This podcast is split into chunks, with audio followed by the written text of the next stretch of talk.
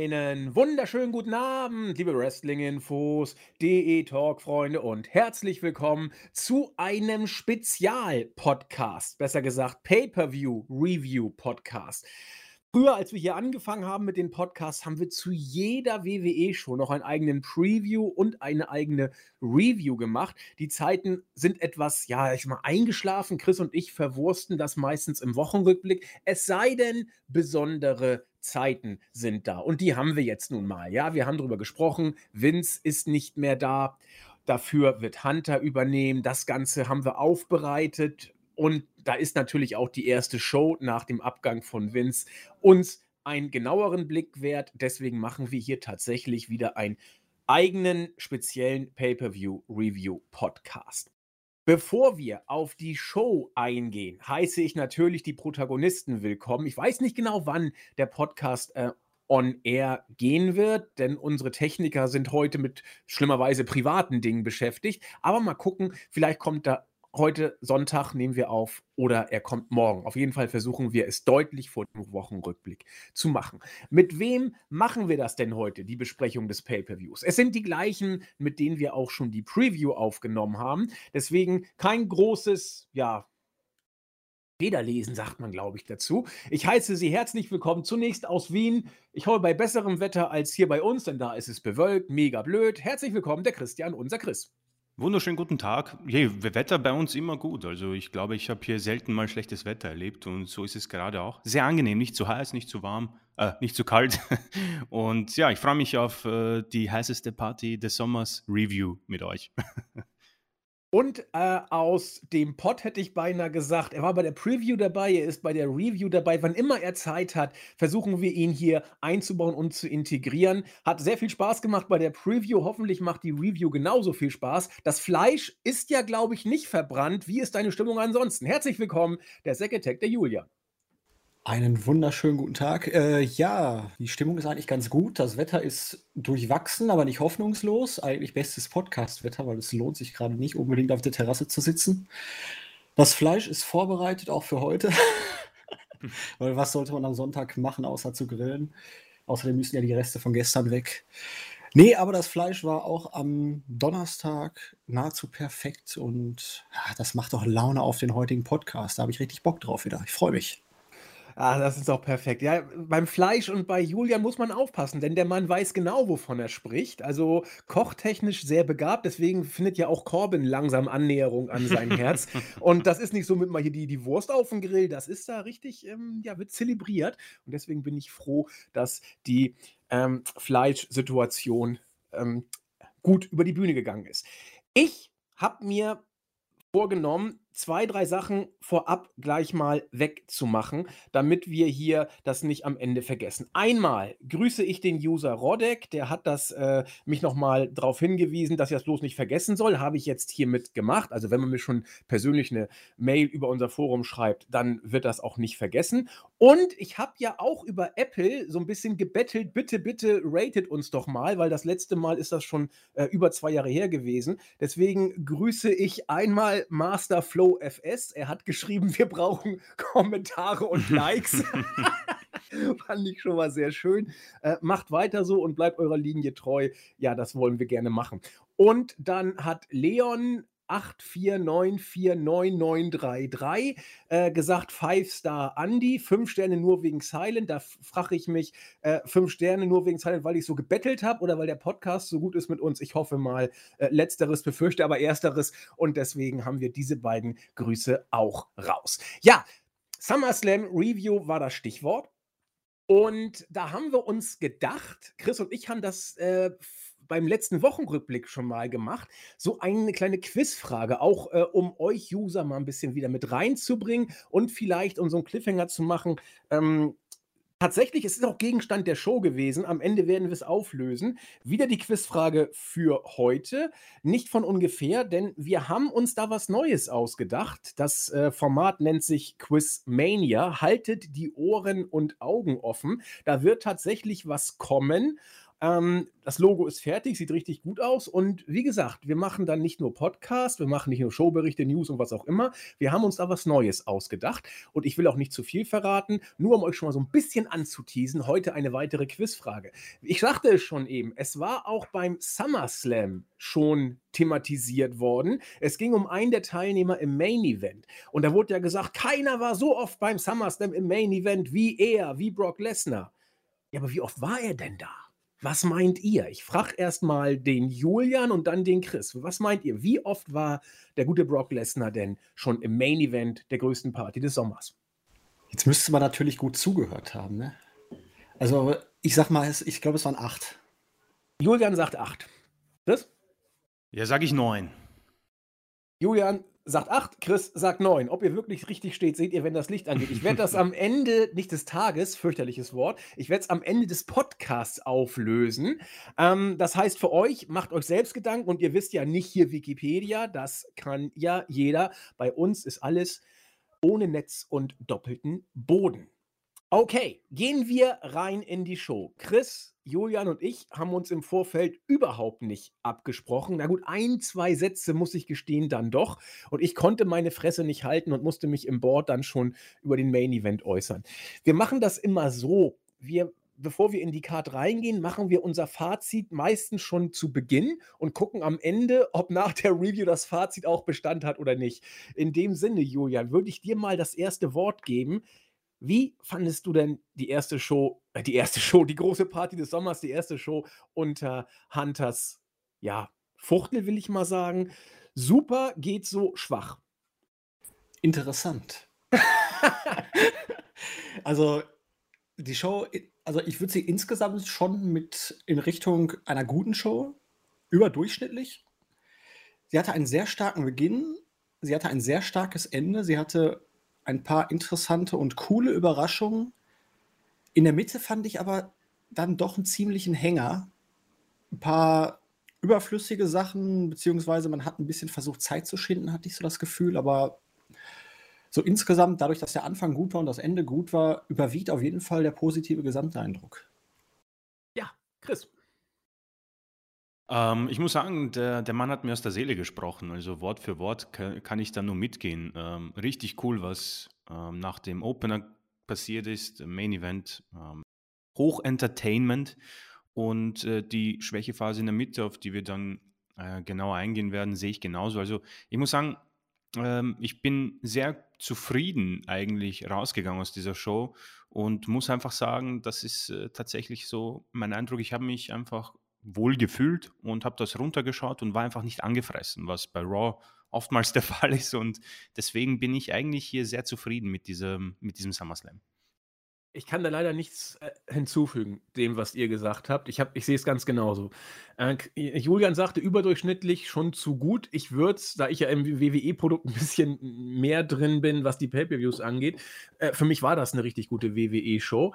Und was die ja, Grundanalyse angeht in Bezug auf den Verlauf, stoße ich ins selbe Horn wie ihr beide.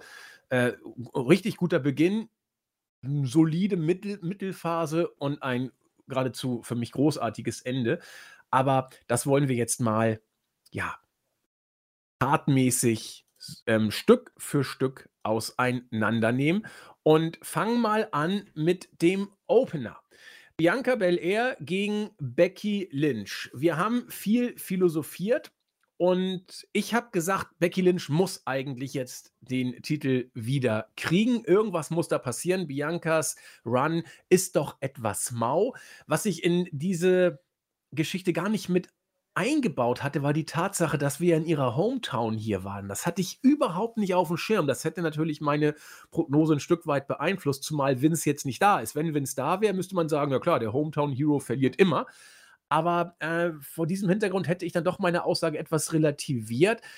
Und ähm, ja, das, was nach dem Match passierte, stützt dann so ein bisschen das, was ich angedacht habe. Es muss irgendetwas passieren. Ich dachte, es wird nur über den Titelwechsel gehen. Man hat es jetzt anders gelöst. Man hat jetzt drei ähm, neue oder zurückgekehrte Damen ins Spiel gebracht. Und ich finde, alle drei oder jede von den dreien für sich ist mindestens mal einen genaueren Blick wert. Äh, Chris, ich, ich nehme dich mal kurz rein. Bei der Kota Kai bin ich oh. geradezu ausgerastet, muss ich äh, sagen. Das ist ja unser ja. besonderer Liebling, ne? Also ich muss sagen, das ist tatsächlich mal eine Sache, wo ich tatsächlich mal den ersten Einfluss von Triple H sehe. Dakota Kai hätte keine Chance gehabt bei Vince McMahon, hatte sie auch nicht, wurde auch dementsprechend entlassen. Und ähm, ich muss zugeben, ich habe ein bisschen sogar vergessen, wie ihre Musik, ähm, die Töne von ihr genau sind. Und dann habe ich irgendwie gesehen auf diesem kleinen Titan-Tron beim Entrance Dakota und ich so, das gibt's nicht, das kann ich nicht glauben. Und ich war richtig glücklich. Das war so der erste Moment, wo ich sage, okay, ich habe ich hab richtig Bock jetzt wieder auf diesen äh, SummerSlam. Und ich freue mich sehr auf diese Zukunft. Ich möchte jetzt nicht irgendwie gleich vorwegnehmen, aber eines muss ich sagen, wenn das ein Stable wird, hat man die drei perfektesten Damen in, eins, in ein, eine Gruppe gebracht. Warum genau, das können wir ja noch drüber sprechen, aber großer Pop, muss ich sagen, bei Dakota Kai.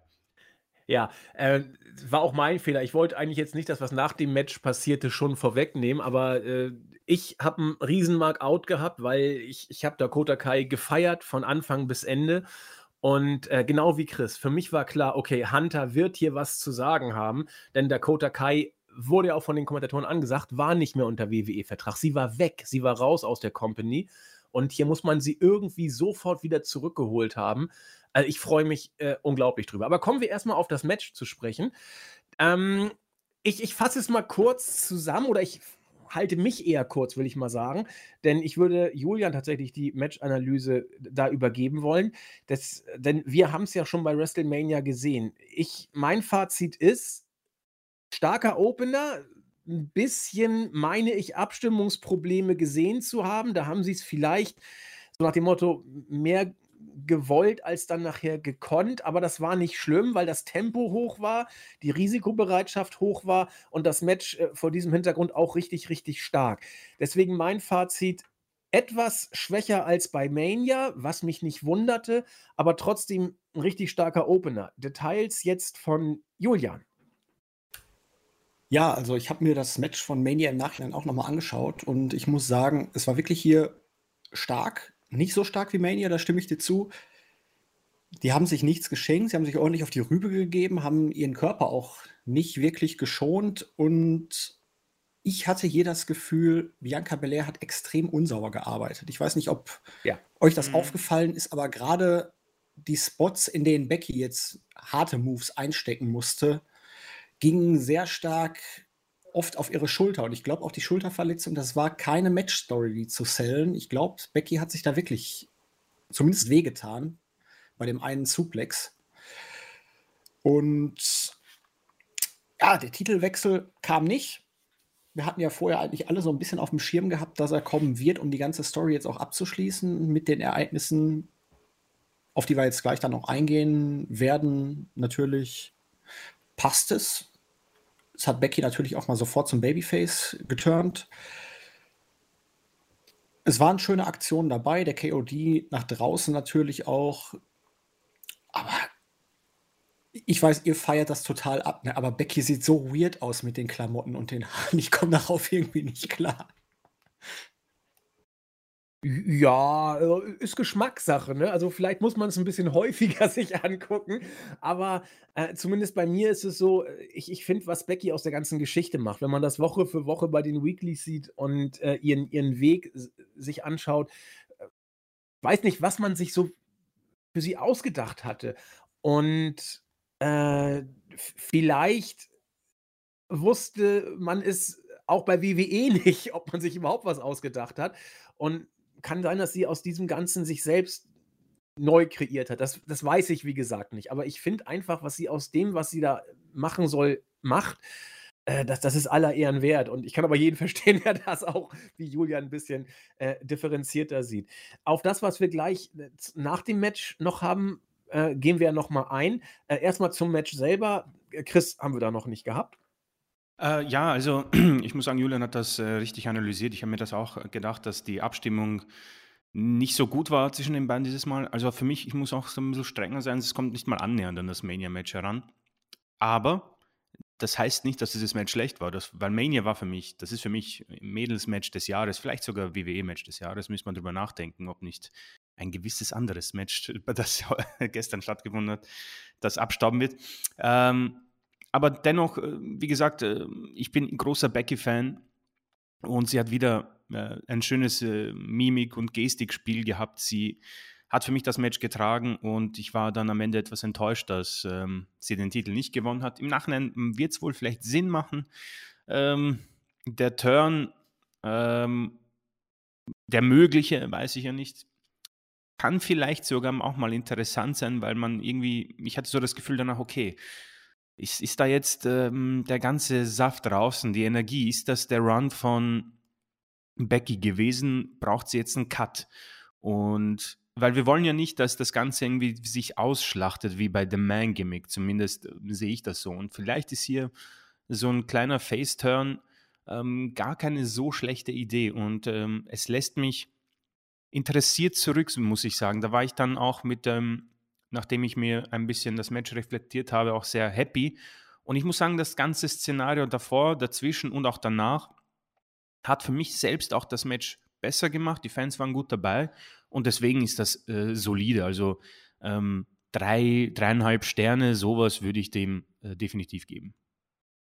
Ja, also das weiß Julian ja noch nicht so. Wir sind tatsächlich immer so ein bisschen beim kleinen Melzer hier dabei und geben dann immer gerne unsere eigenen Sterne bei dem Match. Äh, 3,5 würde ich auch geben. Ähm, drei, ein Viertel, eher dreieinhalb, da bin ich hier absolut äh, mit dabei. Mm, das war auch bei dreieinhalb. Julian, wenn du mal den äh, Onkel Dave geben würdest, wo wärst du? Ja, also orientieren wir uns jetzt an den Sternen, die Melzer gibt oder an dem Bewertungssystem einfach nur? Nur am Bewertungssystem. Also wir tippen nicht Dave, wir geben unsere eigenen Sterne. Ja, ist, ist mir schon klar, aber nachdem ich jetzt gesehen habe, beispielsweise, was er für manche Raw-Matches oder so gegeben hat, wie leicht er mittlerweile vier Sterne zückt, wäre ich hier schon so bei drei, drei Viertel. Ist okay. Perfekt. Ja, und jetzt finde ich interessant, und da kann man auch den Fokus vielleicht drauf legen auf das, was nach dem Match passiert, oder äh, das, was nach dem Match passiert ist. Bailey kam raus, gab einen relativ großen Pop. Dakota Kai kam raus, gab auch einen relativ großen Pop. Und Io Shirai, der Pop war da, wirkt aber noch so ein bisschen irritiert. Die Fans wussten damit teilweise nicht so richtig, was anzufangen. Ist ja auch nicht so tragisch. Jetzt wusste ich zuerst nicht, was das sollte. Es scheint wohl so zu sein, ziemlich sicher, dass man da ein Stable jetzt inszeniert hat. Äh, Becky scheint der Leader zu äh, Becky. Bailey scheint der Leader zu sein. Sie hat ja auch zu den anderen Mädels gesagt: „So, halt, stopp, wir ziehen uns jetzt zurück“ und sie haben dem auch Folge geleistet. Wäre jetzt natürlich super, wenn man erklärt, warum es diese drei jetzt, äh, miteinander versuchen. Wenn man da ein bisschen noch Licht ins Dunkel bringt, kann ich mit jeder Erklärung ehrlich gesagt leben. Denn hier wird jetzt Frische reingebracht. Hier kommt etwas, was wir in der Form nicht hatten. Ich bin heilfroh, dass Bailey bei ihrem Heel-Gimmick geblieben ist. Also alles andere hätte mich ziemlich genervt. Dakota Kai hat auch eine gewisse über, äh, ich will nicht sagen Generalüberholung, aber einige Änderungen erfahren im Stil. Oder in der Optik, will ich mal sagen, weil in ihren in Ring-Stil haben wir ja noch nicht wieder gesehen. Und ähm, bei unserer Japanerin ist äh, offenbar mehr oder weniger alles gleich geblieben, was überhaupt nicht schlimm ist. Jetzt haben wir nicht den Titelwechsel, wie Julian schon ansprach, aber durch den Turn von Becky und das Auftauchen der drei Mädels ist jedenfalls unglaublich viel aufgelockert worden. Viel Spannung ist reingekommen oder zumindest Spannung auf das, was jetzt noch passieren könnte. Und Chris hat es angesprochen, da würde ich jetzt tatsächlich sehr, sehr gerne drauf zurückkommen und vielleicht sogar ein bisschen den Fokus drauf legen. Natürlich, äh, was die Mainstream-Wahrnehmung angeht, dürfte die Rückkehr von Bailey wohl den großen Gesprächsstoff bringen. Aber für mich ist eigentlich viel faszinierender, dass man Dakota Kai A nicht nur zurückgeholt hat, sondern B ins Main-Roster packt und dann auch noch C in einer doch sehr prominenten Position, nämlich neben Bailey und offensichtlich gleich in eine Main-Fehde äh, mit äh, Bianca und Becky. Chris sagte schon, das wird wohl was mit Triple H zu tun haben. Und ich sehe das also ganz genauso. Meine Frage an Julian ist: Chris und ich halten von Dakota Kai unglaublich viel. Wir können es gar nicht in Worte fassen. Und wir glauben auch, dass die im Main Roster durchaus äh, Potenzial hat. Was meinst du, Julian? Was erwartest du generell von den drei Damen? Und ist hier tatsächlich bei Dakota Kai Hunters Handschrift spürbar? Und dritte Frage: Was können wir von ihr erwarten? Ja, das ist ja viel auf einmal, ist ja fast wie ein Ü-Ei hier. Aber nee, also ich kenne Dakota Kai ja auch noch aus den Indies und dann ihre NXT-Zeit. Also gerade als Heel ist sie unfassbar stark. Als Face, sie hat immer so einen gewissen Gesichtsausdruck drauf, der ziemlich bitchig aussieht. Ähm, deswegen passt es als Heel einfach besser, aber sie hat gutes Mic-Work, sie ist im Ring verdammt stark. Und ja, klar, das muss auf Hunter zurückzuführen sein, weil sie ist nicht umsonst im April entlassen worden und es wird ja jetzt auch nicht umsonst berichtet, dass sie einer der Hauptfokuspunkte äh, von Triple H nach der Machtübernahme war. Ich bin echt mal gespannt. Also, das ist ein ziemlich interessantes Stable, ist so ein bisschen wie die Gruppe der Vergessenen, weil alle jetzt eine relativ lange Zeit weg waren, alle zuletzt auch ein bisschen unterm Radar durchgelaufen sind. Ich habe hier auch, als ich diese Dreiergruppierung dann sah, sofort an die Women's Tag Team Title gedacht, die man jetzt dadurch eventuell wieder reinbringen könnte, um hier direkt mal schnell dem Stable Gold zu geben und das Ganze als dominante Gruppierung agieren zu lassen. Also ich, ich fand es stark, auch der Turn von Becky dann, wie sie dann Bianca zur Hilfe kam, wirkte einfach, es passte. Es wirkte klimatisch, es wirkte so als, ja, gut, die hat jetzt meinen Respekt und dementsprechend hier Raw ist auch so ein bisschen mein Gebiet und da lasse ich mir jetzt nicht von irgendwelchen Neuankömmlingen und alten Rivalen jetzt so ein bisschen die Butter vom Brot nehmen. Was ich so von euch jetzt auch noch ganz gerne wissen möchte, also ich, ähm, die Stage, dieser unfassbar lange Weg zum Ring, das hat es ein bisschen zerstört, fand ich. Es dauerte einfach alles so lange. Also der Moment war großartig, es wirkte auch gut, aber egal ob es hinterher auch bei Edge war und ähm, es war einfach ein unfassbar langer Weg, der halt ein bisschen Momentum rausgenommen hat und es ein bisschen künstlich in die Länge gezogen hat. Ja, vor allen Dingen mit der Kurve noch. Die mussten ja immer um die Kurve dann noch mal rum, um dann wieder auf den Weg zu kommen. Äh, das stimmt. Styles hat ja die Abkürzung dann genommen. Der ist dann ja gleich, äh, kommen wir nachher noch drauf zu sprechen, was er dann gemacht hat. Aber gebe ich dir, gebe ich dir ein bisschen recht. Es hat ein bisschen gedauert, bis sie in Position waren und äh, das, doch erstmal erstmal Chris, weil ich habe da noch was anderes anzumerken äh, zu dieser Geschichte. Chris, wie hast du es denn wahrgenommen mit der, mit dem Weg? Äh, ja, äh, Julian hat vollkommen recht. Ähm, ich habe äh, auf meinen äh, Punkt gewartet, um das zu äh, erwähnen. Vor allem bei, du hast erwähnt, Pop bei Bailey, Pop bei Dakota Kai und kleiner Pop bei Iro. Ich glaube, die Leute waren dann ein bisschen weil ihre Entrance ist dieses, diese Psycho-Frau und bei NXT kam das besser rüber, weil sie da dementsprechend schnell im Ring war. Und äh, diesen Psychotanz aufzuführen und den dann irgendwie fast einen Kilometer zu machen, ist halt so eine Sache. Und das hat dann vielleicht ein bisschen, hatte weniger Impact, da gebe ich, ähm, äh, geb ich euch recht. Das war unglücklich, ja. auch wenn ich persönlich sogar ein Fan bin eigentlich von solchen Arenen. Irgendwie äh, hat das was. Es ist irgendwie, ähm, Erinnert mich so ein bisschen an die Stone Cold äh, Entrance bei irgendeiner WrestleMania, keine Ahnung, 17 oder 16, was auch immer, keine Ahnung.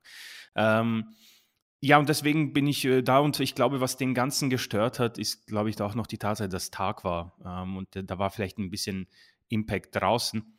Ähm, deswegen äh, würde ich da in die gleiche Kerbe reinhauen.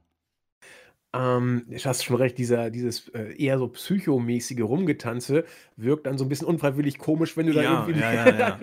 gegentanzt und da irgendwie zum Punkt kommen musst, der ein bisschen weiter weg ist. Das ist richtig.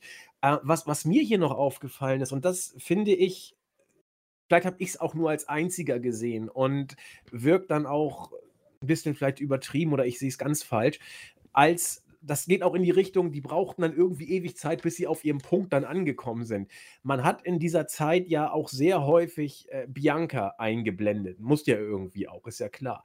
Und ich finde, ihr, ihr Verhalten bei, bei, diesem, bei diesen Einblendungen zeigt, finde ich, spiegelbildlich ihren ganzen Run auch. Sie wirkte da irgendwie, ja, okay, ich muss jetzt. Äh, einerseits cool tun und andererseits auch ein bisschen überrascht, aber die Herausforderung auch annehmend. Und ich finde, man hat richtig gesehen, dass sie versucht hat, das zu verkaufen und es wirkte wie ihr ganzer Run irgendwie nicht so nicht so richtig stimmig. Vielleicht habe ich mir das auch nur eingebildet, aber jedes Mal, wenn ich sie gesehen habe, dachte ich, ei, ei, ei, kommt jetzt nicht so gut. Aber gut, ich muss auch die anderen sahen auch nicht viel besser aus. Ja, Bailey immer so, hallo, da bin ich, habt ihr mich vermisst? Oder es wirkte alles hat ein bisschen Momentum gekillt. Das, das äh, sehe ich genau wie ihr.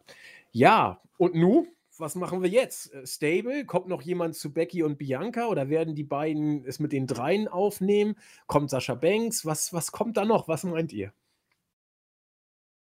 Ja, also ich habe ja schon gesagt, ich habe irgendwie sofort an die Tag Team Titel gedacht, die man jetzt, weil es sind drei Damen, die rein von ihrem Standing her, sowohl Bailey natürlich, aber auch die beiden Damen von NXT, theoretisch um den Singles-Titel glaubhaft antreten können. Du kannst aber jetzt nicht alle drei irgendwie da ins Geschehen bucken. Also musst du ja schon irgendwie zumindest eine gewisse Rangfolge in das Stable bringen. Und ich könnte mir durchaus vorstellen, dass Dakota Kai und Io Shirai dann auf die Tag Team Titel gehen und Bailey dann die neue Hauptherausforderin von Bianca Belair wird und sich das Ganze halt erstmal noch mit Becky und Belair, vielleicht mischt ja Asuka noch irgendwie da wieder mit. Aber boah, ich denke mal, wir müssen einfach Raw abwarten. Also das ist im Moment, da werden die Karten so neu gemischt. Ich bin auf jeden Fall gespannt und ich bin auch ein bisschen gehypt, muss ich ganz ehrlich sagen. Das hatte man schon länger nicht mehr bei WWE. Ja, das stimmt. Äh, ich ich glaube, was, was du gesagt hast, finde ich total logisch. Ja, also die, die Damen-Tech-Team-Division ist ja nun mehr als erledigt. Und auf diesem Weg kriegst du da vielleicht ein bisschen was rein. Durch das neue Stable gibt den gleich ein bisschen Gold, Tech Team Gold, und dann gucken wir mit Bailey, was sie noch machen kann. Eigentlich eine, eine richtig, richtig gute äh, Idee, die man da haben kann. Mal gucken. Wie gesagt, Asuka, Sascha Banks, also Hunter und Steph wollen ja nur alles machen, dass Naomi und Sascha Banks irgendwie dann doch WWE erhalten bleiben, zumindest so nach dem, was man hört. Lassen wir uns überraschen.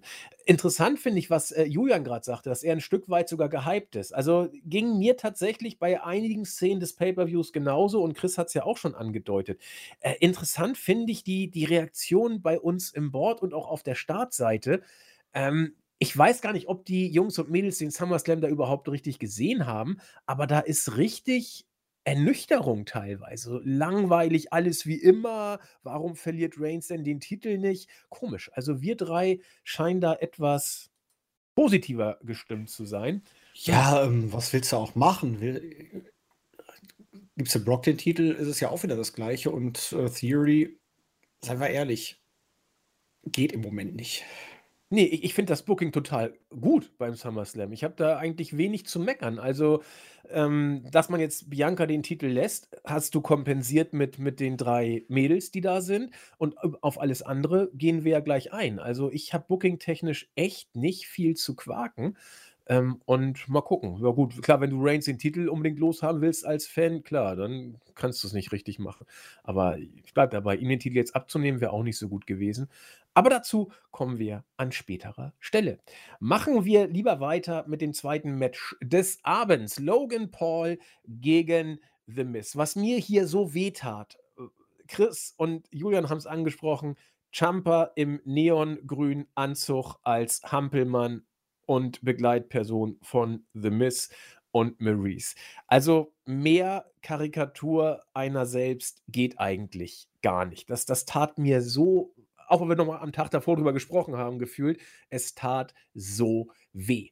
Ja, kommen wir zum Match als solchen. Chris und ich haben es gesagt, bei WrestleMania konnte Logan Paul so ein bisschen andeuten, äh, was er körperlich kann. Und ich sagte, mal gucken, ob er es beim SummerSlam vielleicht wiederholen oder unterstreichen kann. Jetzt, wo das Match vorbei ist, würde ich sagen, er hat das eindeutig, meiner Sicht zumindest, nochmal unterstrichen, äh, wo seine Stärken sind. So ein bisschen äh, in der Interaktion mit den Fans. In der Tat, da ist was, was seine Athletik angeht. Und, und, und sein äh, Frog Splash da nach außen, da hat er ja Shane McMahon Konkurrenz gemacht. Ähm, das war ein Riesenspot. Der Junge ist fit, er wirkt, er hat sogar aus The Miss, finde ich, ein ordentliches Match rausgeholt. Also, oder das, er hat rausgeholt, klingt so blöd, die werden ihre Zeit gehabt haben, das einzustudieren. Und äh, The Miss ist ja nur auch nicht irgendwer, ist nicht der beste Gegner, aber es gibt bestimmt auch schlimmere. Also, äh, ich war positiv überrascht bei diesem Ding. Und ich würde gerne Chris mal das erste Wort hier geben, weil er äh, ist ja nun von The Mist, sag ich mal, so semi-begeistert in den letzten Wochen gewesen. Äh, du hattest ja wenig bis gar keine Erwartung. Wie hast du es denn gesehen? Ja, glücklicherweise hatte ich ähm, wenig Erwartungen, weil dadurch irgendwie wurde ich umso mehr überrascht. Ähm, ich sehe gerade, es waren fast eine Viertelstunde und ich habe es nicht so lange empfunden. Also äh, Logan Paul, wir, wir, ich muss sagen, ich fand dieses Match äh, ebenfalls äh, sehr solide. Ähm, wird für mich sogar eines, vielleicht ist, ist, vielleicht sogar das drittbeste Match des Abends, wenn ich das so kurz durchschaue, aber ähm, unabhängig davon äh, sehe ich das genauso, dass Logan Paul ein besseres Match aus Miz rausgeholt hat, um ehrlich zu sein. Das, was wehtut, ist natürlich Champa. Aber ich muss ehrlich zugeben, dass äh, wir oder ich nach diesem SummerSlam auch aufgrund von Dakota Kai und Io Shirai ein bisschen Hoffnung habe, dass auch Champa eventuell ähm, einen, ein besseres Rampenlicht bekommt. Ich meine, wir wissen ja nicht, wer weiß, vielleicht wird doch Triple H irgendwann sagen, weißt du was, ich habe keinen Bock mehr auf das Stable und die werden komplett eingehen, aber ähm, die Hoffnung ist natürlich jetzt um, umso weiter gestärkt und die Tür offen. Ähm, und Paul mm, hat hier auch wieder geliefert. Der Frog, Frog Splash war mm, irre krass, das war unglaublich. Und er hat seine WrestleMania-Form unterstrichen. Was halt jetzt für mich wieder weiterkommt, ich weiß, ich tue mir schwer mit solchen Paarungen, genauso wie McAfee und Corbin. Was genau soll ich jetzt davon halten? Was bringt das irgendwie Paul? Was bringt das Miss? Was bringt es mir? Ja, wird, hat Logan Paul irgendwie jetzt, äh, ist er ein WWE-Superstar? Das glaube ich nicht. Der Typ ist ja in, in 50 anderen Projekten auch involviert, ähm, auch bei Arsenal leider, ja. Ähm, wird er jetzt irgendwie attackieren, den Titel oder irgendeinen Midcard-Titel oder was passiert? Ist er jetzt weg und kommt dann zurück und wird gegen einen anderen Midcader in Anführungszeichen fäden? Äh, oder ist das wie Bad Bunny? Er ist nur bei einem Auftritt nur noch und wird nie wieder. Also äh, mich stört einfach das Gesamtkonstrukt dahinter. Ja. Ähm, Miss selbst, ja, der wird wahrscheinlich jetzt morgen bei Raw Miss TV haben und eine neue Fehde starten. Da freue ich mich jetzt schon, da kribbelt es in den Fingern. Aber mm, unabhängig von, diesem, von dieser Leistung und alles, was, ich weiß nicht, was ich davon haben soll. Weil wenn Paul jetzt wieder weg ist und dann, keine Ahnung, sagt, er ist beim Royal Rumble wieder dabei, im Royal Rumble Match, dann werde ich genauso wieder ernüchtert die Preview sagen und sagen, ich habe nicht so Bock drauf. Ja, und dann sagen wir wahrscheinlich, naja, wer weiß, was er liefert. Und dann liefert er wieder ganz okay. Und das Ganze dreht sich im Kreis und ich habe kein ähm, Ende, ich habe keinen Punkt, auf dem ich mich freuen kann. Ich, ich, es ist so ein bisschen auch, ich, ich kann ihn nicht so wirklich noch immer ernst nehmen. Ja, ähm, das ist aber eine persönliche Sache, mit der ich klarkommen muss. Keine Ahnung, ob das jetzt eine Tatsache ist, dass er irgendwie so aus dem YouTuber-Dasein her, herkommt und nicht den Superstar-Weg gegangen ist wie der Rest der Card? Ähm, oder ist da was anderes dahinter? Deswegen gutes Match, aber nichtsdestotrotz habe ich einen faden Beigeschmack, weil ich einfach nicht weiß, was ich mit ihm anfangen soll. Julian. Ja, also Chris hat ja eigentlich schon alles dazu gesagt. Also ich muss sagen, nur rein auf das Match bezogen, ich war begeistert. Weil ich hatte wenig Erwartung an dieses Match und ich würde es auch als drittstärkstes Match des Abends bezeichnen. Und ja, gerade wenn ich mir jetzt hier auch, klar, dieser Frog Splash nach draußen, aber auch sonst, er hatte eine gute Athletik. Selbst das Timing mit The Miz hat ziemlich gut gestimmt. Die beiden haben wunderbar harmoniert. Es passte alles. Ja, Champa, äh, natürlich, mir hat die Seele geblutet, aber nachdem ich jetzt auch die Tage gestern oder vorgestern dieses Interview gelesen habe, dass er eigentlich komplett zufrieden mit seiner Rolle ist und er jetzt auf dem aufsteigenden Ast ist und es auch Winnie noch gezeigt hätte, wenn er die Chance dafür kriegt und ich muss da immer an den Champa denken, der wirklich gesagt hat hier, boah, Main, Main Roster, Tourplan und so, das ist alles nichts für mich, lieber äh, gehe ich wieder zurück in die Indies oder hör auf. Es hat so ein bisschen an seiner Glaubhaftigkeit bei mir ähm, ne, genagt, aber nee, das Match hat mir gefallen und ich sehe es halt wie Chris auch das Problem, was kommt jetzt, was kommt danach für Logan Paul bei Miss, ob er jetzt gewinnt oder verliert, spielte in den letzten Jahren ja eigentlich überhaupt keine Rolle, weil wenn man ihn braucht, hat man ihn irgendwo reingebuckt, es hat funktioniert, aber es ist halt auch wenig innovativ gewesen. Für mich könnte, denke ich mal, eine Pause vielleicht auch einfach mal ganz gut tun. Eine große Charakterentwicklung, eine Veränderung oder so. Er ist halt kein Chris Jericho, ne? Er kann sich nicht mal eben wieder neu erfinden. Er ist halt The Miss und er ist immer The Miss. Und ich glaube, ihm kann es nicht schaden, wenn er hin und wieder mal eine etwas längere Pause macht, ein bisschen Mr. und Mrs. dreht, seine Frau beglückt und uns auch ein bisschen Entspannung liefert. Aber so, ich war sehr zufrieden und bis dahin sehr, sehr positiv überrascht. Stichwort Champa würde ich noch mal kurz drauf eingehen. Jetzt äh, hat man ja, warum auch immer, äh, AJ Styles eingreifen lassen. Ich musste kurz vor diesem Match dran denken, Owens nicht auf der Card, Styles nicht auf der Card, Zane nicht auf der Card. Da dachte ich auch, meine Güte. Sammy ist aber verletzt. Ja, Entschuldigung, du hast recht, Sammy raus. Aber Owens meines Erachtens nicht. Der, der ist, der ist äh, fit. Und äh, Styles nicht auf der Card. Jetzt kommt hier Styles, der ja bisher mit dem Judgment Day auch immer ganz gut zu tun hatte. Und sorgt dafür, dass Champa, der äh, gleich mal sagt, ich mache hier gar nichts und setze mich demonstrativ auf einen Stuhl, dass äh, Champa dann äh, jetzt den Ringbereich verlassen muss. Wird da jetzt eine Fehde äh, gegen Champa oder The Miss eingeläutet oder wird das Ganze im äh, Sande verlaufen? Ich glaube nicht, dass es einfach so verlaufen wird, weil die Vince McMahon-Booking-Zeiten scheinen ja zumindest ein Stück weit vorbei. Aber für wen ist die Fehde jetzt gedacht? Was meint ihr? Für, für Champa oder für The Miss? Eine Pause für The Miss halte ich für Juan eigentlich für genau das Richtige. Aber Champa ist ja bisher erstmal noch die, die neue Miss-Tourage. Er wird irgendwann gegen The Miss turn, klar. Ob das funktioniert oder nicht, wird man dann abzuwarten haben. Aber warum hier Styles? Kann mir das jemand erklären? Nicht plausibel, aber Styles gegen Champa hätte ich halt schon massiv Bock drauf und ich spinne jetzt einfach mal so, dass man es vielleicht so erklären könnte mit einem, einer Trennung von The Miz und Champa, in dem sich The Miz darüber aufregt, dass er ihm nicht hat, ihm nicht den Arsch gerettet hat und Champa dann gesagt hat, hier, du kannst mich mal, Styles hat mich angegriffen und dann sagt so, die Sache regel ich jetzt selber und du machst deinen eigenen Kram und dann sind wir durch. Das wäre halt jetzt, finde ich, eine relativ elegante Lösung. Ob es so kommen wird, ich bin da noch skeptisch. Ja, ich, ich auch. Also ich würde auch sagen, Champa soll sich eher früher als später von The Miss trennen. ähm, Wäre natürlich super, wenn, aber dann hätte ja Champa eher was mit The Miss am Hut.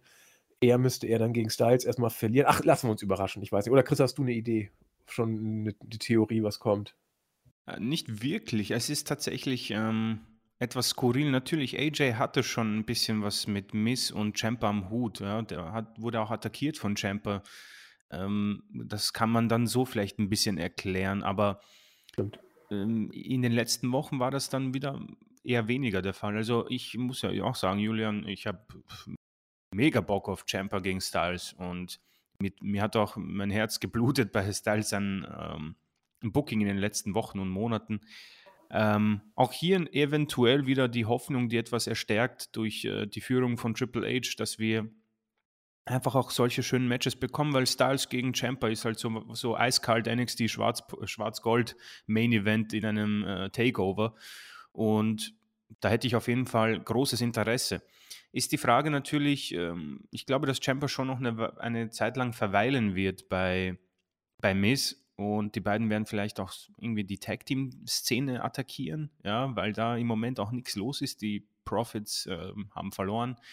Ähm, und ein anderes Tag Team ist auf die Viking Raiders und ein sehr verwurstetes New Day fällt mir auch nicht ein. Das wäre dann eventuell so eine ähm, Sache, die ich mir vorstellen könnte. Nicht das, was ich sehen wollen würde, würde aber irgendwie noch den Heel-Face ähm, äh, die Heel-Face-Verteilung zwischen Champa und Styles ermöglichen, weil wenn Champa turnt, ist diese Paarung dann leider nicht möglich, ja.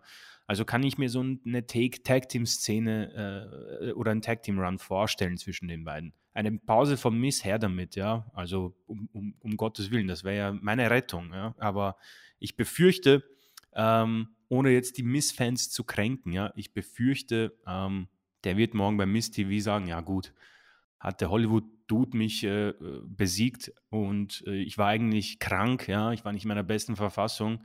Ähm, beim nächsten Mal habe ich ihn, boom, passt, fertig. So denke ich mal, wird das Ganze ähm, erklärt werden. Stimmt. Ach, Andi, du hast ja Kevin Owens angesprochen. Ja. ich könnte mir echt guten Reboot vorstellen. Äh, lief ja auch so ein schönes Video über SummerSlam, wo uns nochmal so gehypt wurde. Das gab es ja später dann auch für Charlotte Flair. Ja, stimmt. Also, er war zwar nicht auf der Card, aber man hat ihn auch nicht vergessen. Das stimmt. Das stimmt. Ich ich spinne gerade so ein bisschen, was irgendwie auch nice wäre, wäre eine Trennung von Ciampa und The Miz und dann ein Tag-Team mit, mit Styles, dass man, dass die irgendwie vielleicht zusammen. Aber ach Gott, jetzt wollen wir mal nicht vom Hundertstel ins Tausendstel kommen. Ähm, auch interessant, seit Vince weg ist. Die Maximum Male Models waren natürlich nicht Gegenstand der Card, aber auch die hat man nicht vergessen. Sie haben Wasser getrunken. Äh, Mensoir und äh, Maïsé, oder ich weiß ja gar nicht, wie man sie jetzt ausspricht. Ähm, Marseille und, und Mensoir, ja. Marseille und Mensoir. Mensoir wusste ich, aber Marseille wusste ich nicht so genau, wie man das am besten macht. Äh, Max Dupree ist auch wieder dabei, ja. Also Vince hat ihn rausgeschrieben, Vince ist weg und schon ist er wieder dabei. Äh, wir haben bei uns im Showbericht ein äh, Standbild genommen und äh, ich finde, guckt euch mal an, Max Dupree, der muss da rein. Also das ist, das ist der Mann, äh, der das Stable sozusagen so ein bisschen führt als Pseudo-Manager und sein Gesichtsausdruck ist schon nicht schlecht. Wir werden das mit den Maximum Male Models weiter verfolgen und ich freue mich einfach riesig für ähm, Marseille und Mensoir, dass die jetzt dieses Stable haben. Äh, sonst wären die weg gewesen vom Fenster und äh, pures Leben, Wasser ist ja nicht das Schlechteste. Ja, also besser als nichts. Ich weiß nicht. Äh, Julian, hast du dich eigentlich schon zu den Maximum Male Models geäußert? Ich finde sie bisher absolut großartig. Es war mir von vornherein klar, dass das äh, ein Gag ist, der absolut für die beiden zum Scheitern verurteilt ist. Also das wird irgendwie, ne, es ist halt überhaupt nicht Seriöses, es ist total alberner Kram, aber bisher macht man es echt gut. Ich fand es auch schon vorher gut, zu Winz-Zeiten noch. Also, ja. Es, es führt halt zu nichts Seriösem, aber es ist immer noch Sports Entertainment und solange man es so macht und dann vielleicht wirklich, dass die beiden dann, hey, wir haben ein neues Tag-Team, ne? Haben wir ja im Moment eh nicht so viele von. Eben. Und von daher lasst es laufen und ich hoffe einfach mal darauf, man verpasst nicht wieder den Punkt, an dem es dann komisch wird. Also äh, nicht komisch im Sinne von. Äh, an dem es sich überzogen und an ja. dem man des Ganzen dann überdrüssig wird.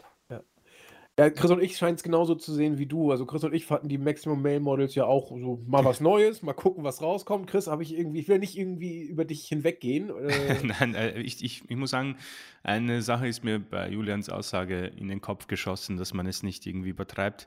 Ähm, natürlich, äh, A, ähm, neue Führung backstage. Wäre interessant, wie solche Tag-Teams, die zum Scheitern verurteilt sind, jetzt gebuckt werden. Ja, ich habe mir auch ein bisschen Judgment Day jetzt etwas näher angeschaut, dazu kommen wir noch, ob da vielleicht irgendwie eine neue Farbe drüber gestrichen wird, über den schon sehr bleichen, über die sehr bleiche weiße Wand. Ähm, und ich muss sagen, dieses Video war auch irgendwie so, ähm, es war irgendwie witzig, ja. Und äh, was mir in den Kopf geschossen ist, es besteht ja, es bestand sogar die Möglichkeit unter Wins Kontrolle, haben ja manche geschafft, dass es irgendwann overgeht. Ja? Äh, New Day ist, glaube ich, das beste Beispiel. Und dass man das dann, dass man die Kuh dann melkt, ja. Ähm, es gibt aber auch Beispiele, wo man äh, den großen Punkt verpasst hat. Ich denke mal, da fällt mir jetzt Elias spontan ein. Da gab es einen Punkt, da war der over wie kein anderer und man hat nichts damit gemacht. Und das wäre interessant. Ich habe so das Gefühl, dass diese Maximum Male Models aus irgendeinem Grund jetzt durch diese neue Führung vielleicht sogar ähm, overkommen und dass man dann irgendwie den Punkt nicht verpasst, um zu sagen, okay, ja, jetzt kommt dieser Schritt, jetzt kommt der Payoff, jetzt machen wir was mit denen. Ähm, dennoch bleibe ich irgendwo noch immer skeptisch, weil ähm, Triple H so viel ähm, zuzumuten, ist schon eine, ähm, äh, da müsste man schon sehr optimistisch sein und ich glaube, ich spreche mal für mich, ich bin arg vernarbt von äh, den, weiß nicht, mittlerweile 20 Jahren WWE, die ich schaue. Also bleibe ich mal ein bisschen so in der Ecke und schaue mir mal die Maximum Male Models an. Aber dieses Segment war doch mal ganz, es war witzig, ja, und äh, das passt. Man könnte natürlich jetzt merken, es ist eine ziemlich sexistische Fleischbeschau und äh, die Männer werden hier ziemlich als Sexobjekte dargestellt und ähm, ich glaube, da müsste man jetzt mal eine Social-Media-Bewegung dagegen einläuten, aber Wir wollen ja jetzt hier keinen Aufstand anzetteln, ne? Nee, bisher nicht. Wir sehen es unter dem Banner der Kunstfreiheit und wollen es nicht weiter ausschlachten. Das wird schon früh genug kommen. Also da bin ich mir ziemlich sicher. Ja, also halten wir mal fest. Wir haben in den ersten beiden Matches ähm, gutes Wrestling gesehen und auch, und das finde ich so wichtig, Andeutungen für eine künftige Entwicklung gesehen, die wohl auch mehr werden als nur Andeutungen, die im Sande verlaufen. Also ich glaube, dass Hunter sich was dabei gedacht haben könnte. Und mit diesem, diesen Worten gehen wir zum dritten Match des Abends. Und ich habe sehr lange noch mehr unterbewusst als bewusst, aber es, es, ich konnte mich davon tatsächlich nicht freimachen und habe mich ertappt, wie ich immer wieder darüber nachgegrübelt habe, über das Booking von Theory, was ja gerade äh, Chris in der Preview zum Thema gemacht hat. Er äh, fädelt mit dem oder legt sich mit dem und mit dem und mit dem an und es führt zu nichts, kriegt immer nur auf den Deckel. Und ich habe das mal so wirken lassen.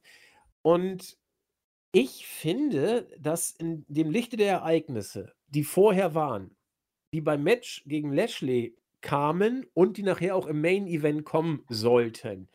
Ich finde die Art und Weise, wie man mit Theory gerade umgeht, gut. Das mag jetzt irritierend klingen, aber ich finde es gut. Er ist der kleine, arrogante, selbstverliebte Spinner, der ähm, ja gepusht wird von Vince, der trotzdem auch was drauf hat, der Money in the Bank, klar, er wurde reingebuckt, aber er hat es dann auch gewonnen. Er hatte vorher den United States-Titel gewonnen. Also ein bisschen was kann der, aber er neigt dann doch dazu, sich äh, zu, zu toll zu finden und dann übers Ziel hinauszuschießen. Man weiß aber noch nicht so genau, wo es hingeht. So, wenn man diese Geschichte so erzählen möchte und in diesem Lichte dann die Ansetzung Bobby Lashley gegen Theory sieht und dann das Match sieht, dass Theory an den Ring kommt mit seinem Koffer, dass er Lashley, bevor es losgeht, mit dem Koffer attackiert, dass er da versucht, irgendwas hinzubiegen, aber letzten Endes nach unter fünf Minuten auch mehr oder weniger chancenlos ist und auch sofort austappt, nachdem er in den Hurtlock geraten ist, äh, dann finde ich, dass das ein Match ist und ein Booking des Matches, das beiden booking-technisch, ich will nicht sagen, dass es hilft, aber dass es irgendwie stimmig ist. Ja, Theory äh, ist immer noch der kleine äh, Grünspann, der es ein bisschen übertreibt. Lashley gewinnt dominant, konsequent seine Matches. Du kannst mit ihm jetzt booking-technisch äh, in, in alle möglichen Richtungen wieder gehen. Er ist wieder stark. Finde ich total gut. Und äh, Theory hat immer noch den Koffer. Da gehen wir nachher noch drauf ein. Und deswegen hat mich dieses 4 Minuten 45 Sekunden Match gerade gar nicht gestört. Ich fand es sogar gut, Booking technisch. Ich fand es auch gut, dass es beim SummerSlam war, weil es eben flott vorbeiging und auch nicht total fürchterlich war. Jetzt ging aber bei Julian eben schon die Stimme etwas runter. Deswegen, äh, Julian, du hast hier offensichtlich schon den ersten äh, Lame Duck Kampf gesehen. Ich war schockiert, um ehrlich zu sein. Okay.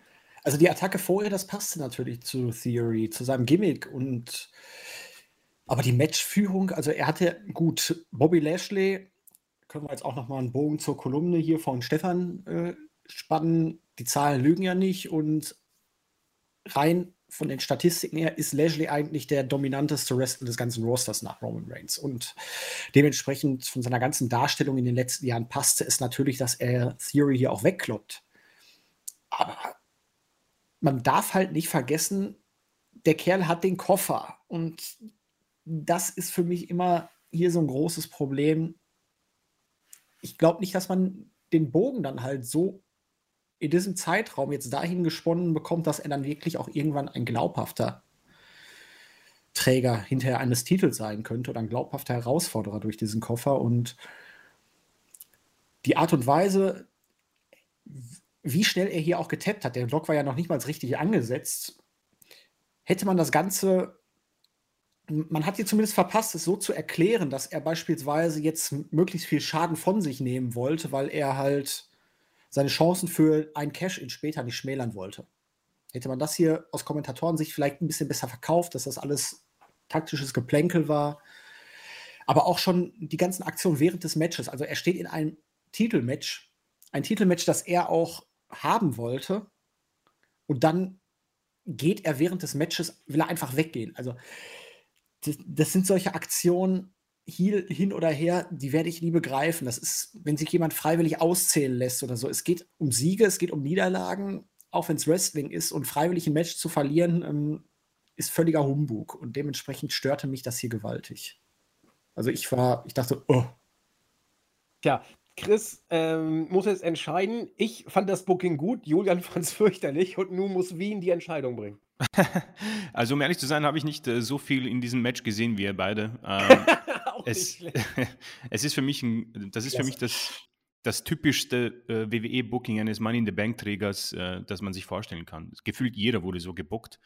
Und deswegen bin ich vom Matchausgang gar nicht mal so schockiert oder ähm, enttäuscht. Ähm, ich finde sogar eigentlich, man hat hier halt Bobby Lash natürlich auf den Weg gebracht.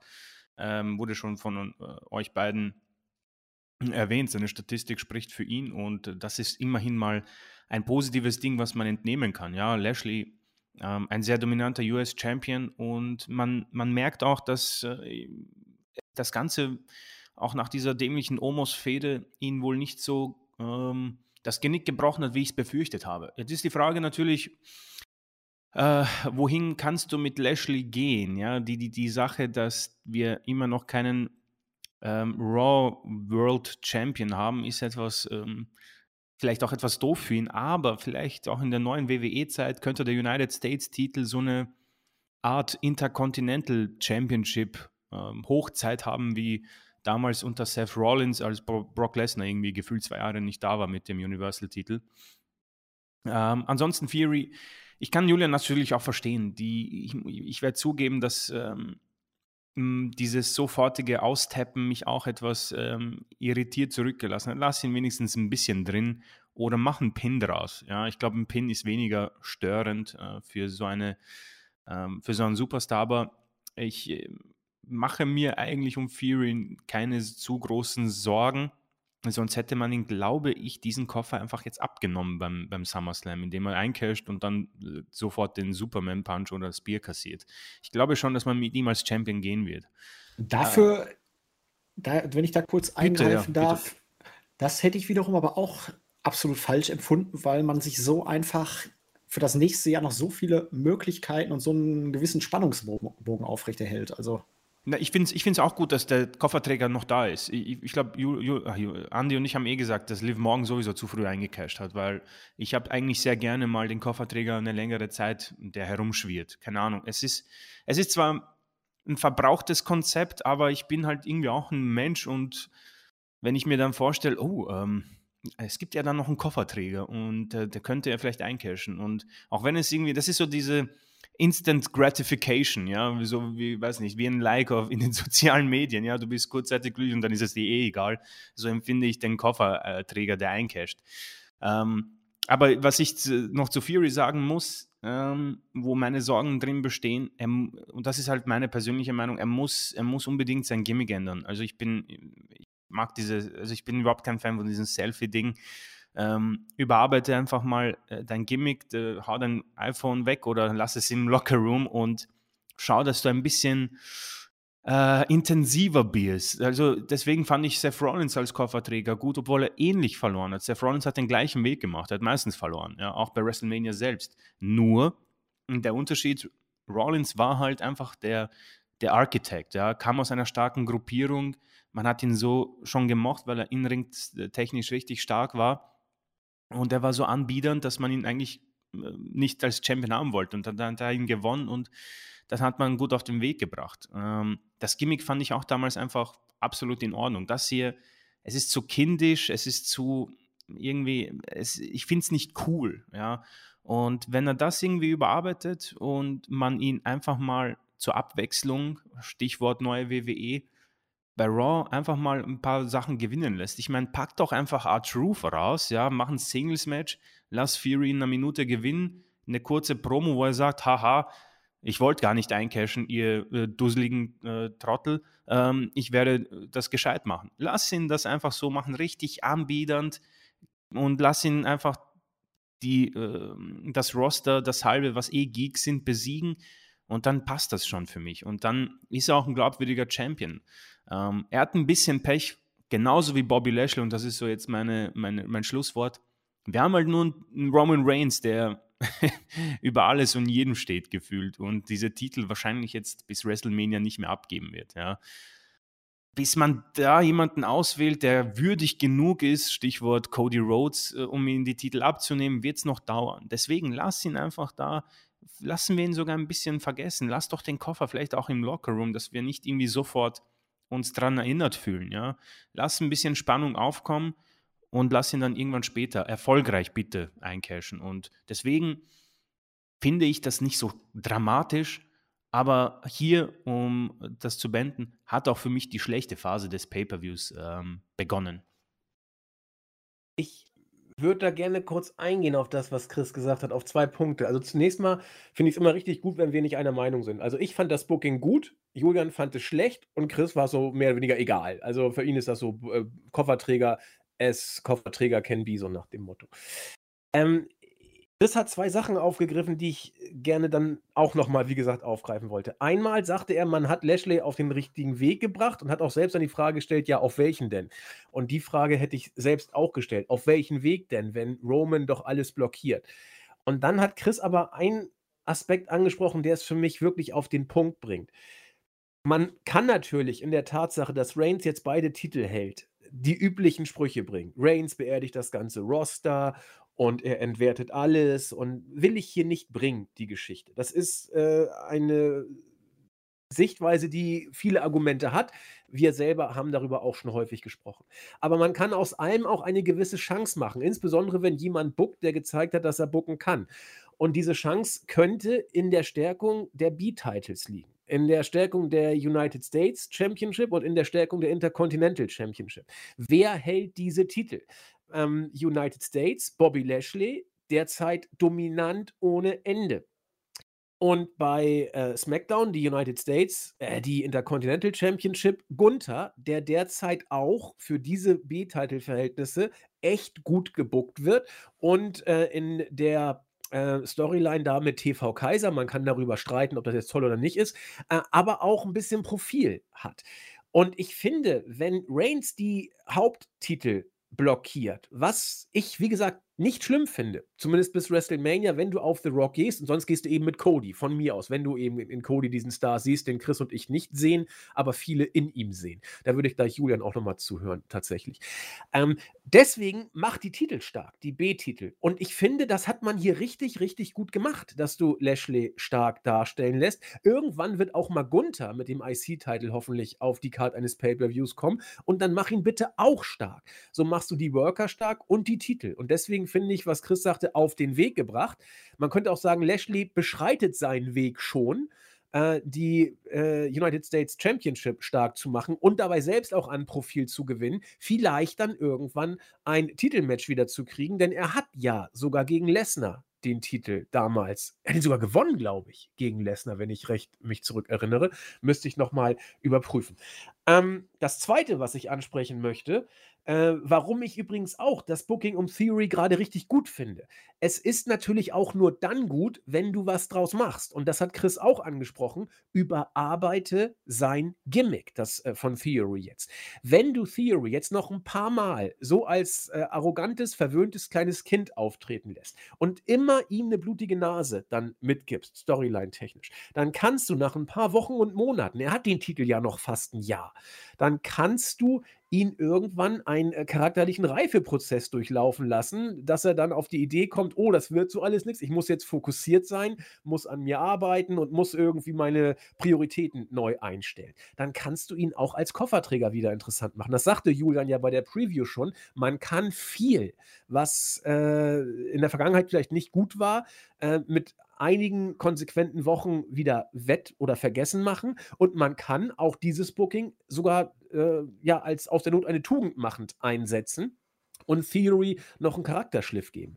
Wie gesagt, das sind viele Wenns, äh, aber unter diesen Voraussetzungen sehe ich das Booking sogar als richtig gut und konsequent an. Die Frage ist nur, ob man was draus macht und das wird die Zeit zeigen. Diese beiden Aspekte wollte ich gerne aufgreifen und natürlich euch noch Gelegenheit geben, eine Replik zu geben darauf oder generell nochmal, ob noch zu diesem Match abschließende Worte zu sagen sind. Ja, ich äh, steige da jetzt einfach nochmal ein. Ich bin wie wir schon am Anfang jetzt übereingekommen sind, nicht deiner Meinung.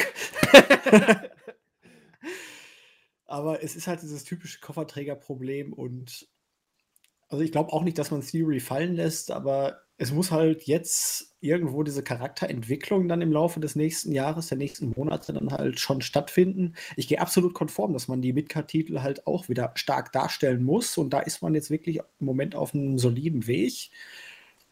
Ich finde, Lashley passt auch super im Moment als dominanter Kerl bei Raw rein, aber da bin ich jetzt auch gespannt, wer als nächster Gegner dann wirklich da in Frage kommt. Also im Moment ist ja wirklich für die Zukunft vieles offen. Man hat jetzt beim SummerSlam dann hoffe ich auch mal vieles durch diese ganzen Rematches geregelt und beendet. Und ja, jetzt schauen wir mal, aber wie gesagt, dieses Booking hier, das Match an sich äh, hat mich nicht gerade gehypt, hat mich gerade ziemlich runtergebracht beim Schauen der Show und ja, um den Burg gleich, auch wenn Chris bestimmt noch mal eingreifen möchte, schon mal zum nächsten Match zu spannen, es ging nicht besser weiter.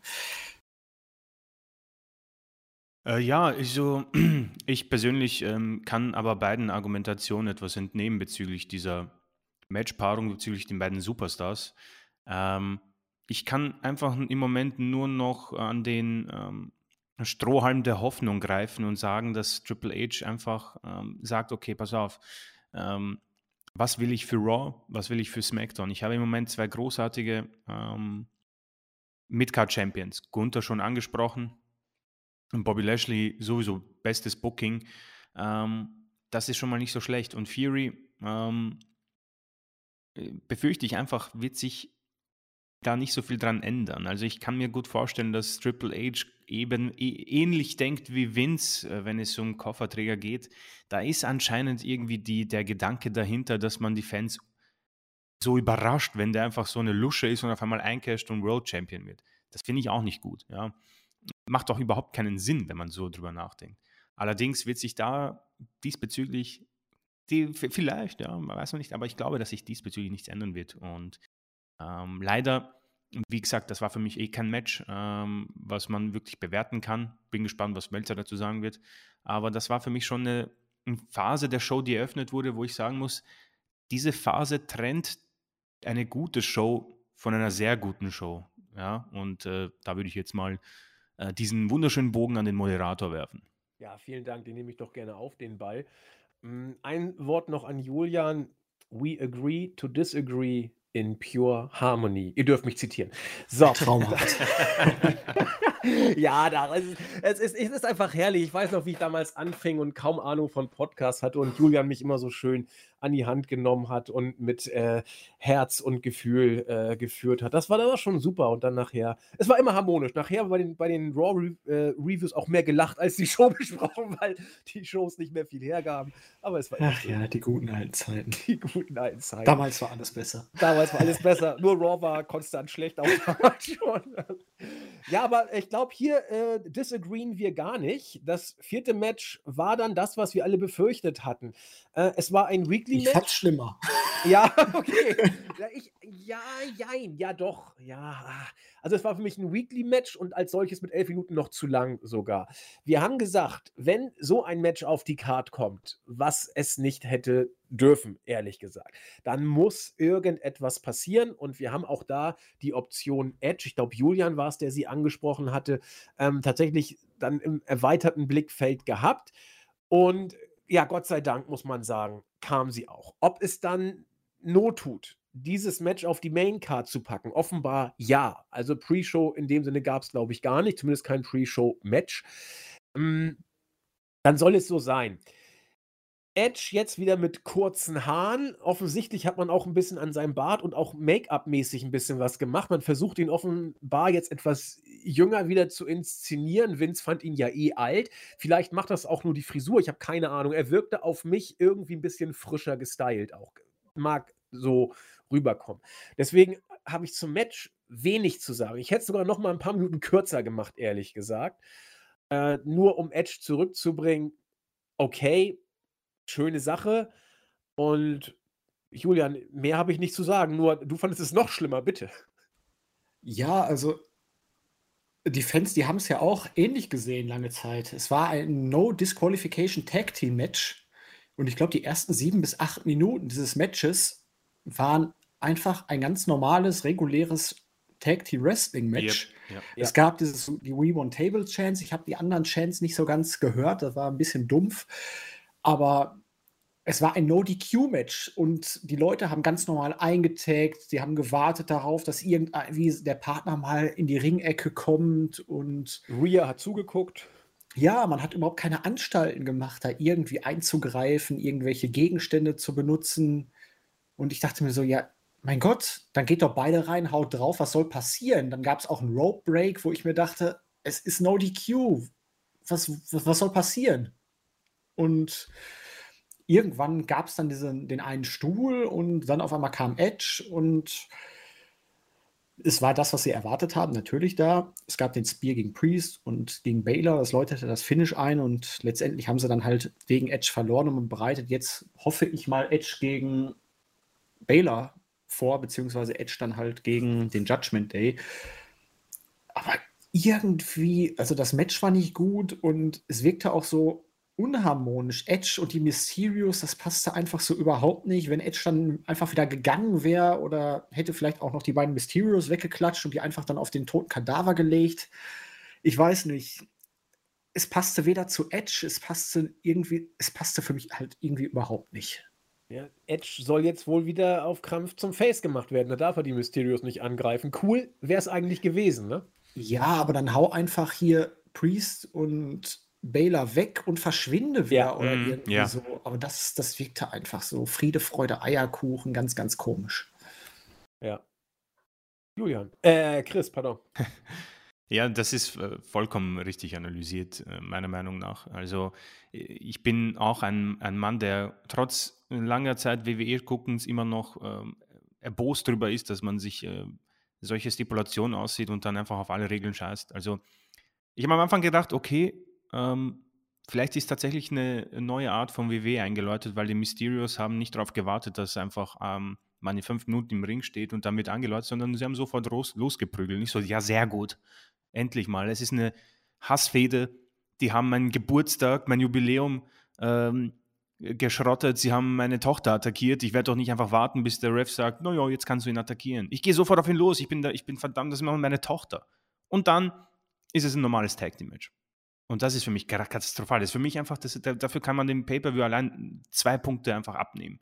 Weil es einfach den Zuschauer beleidigt, meiner Meinung nach.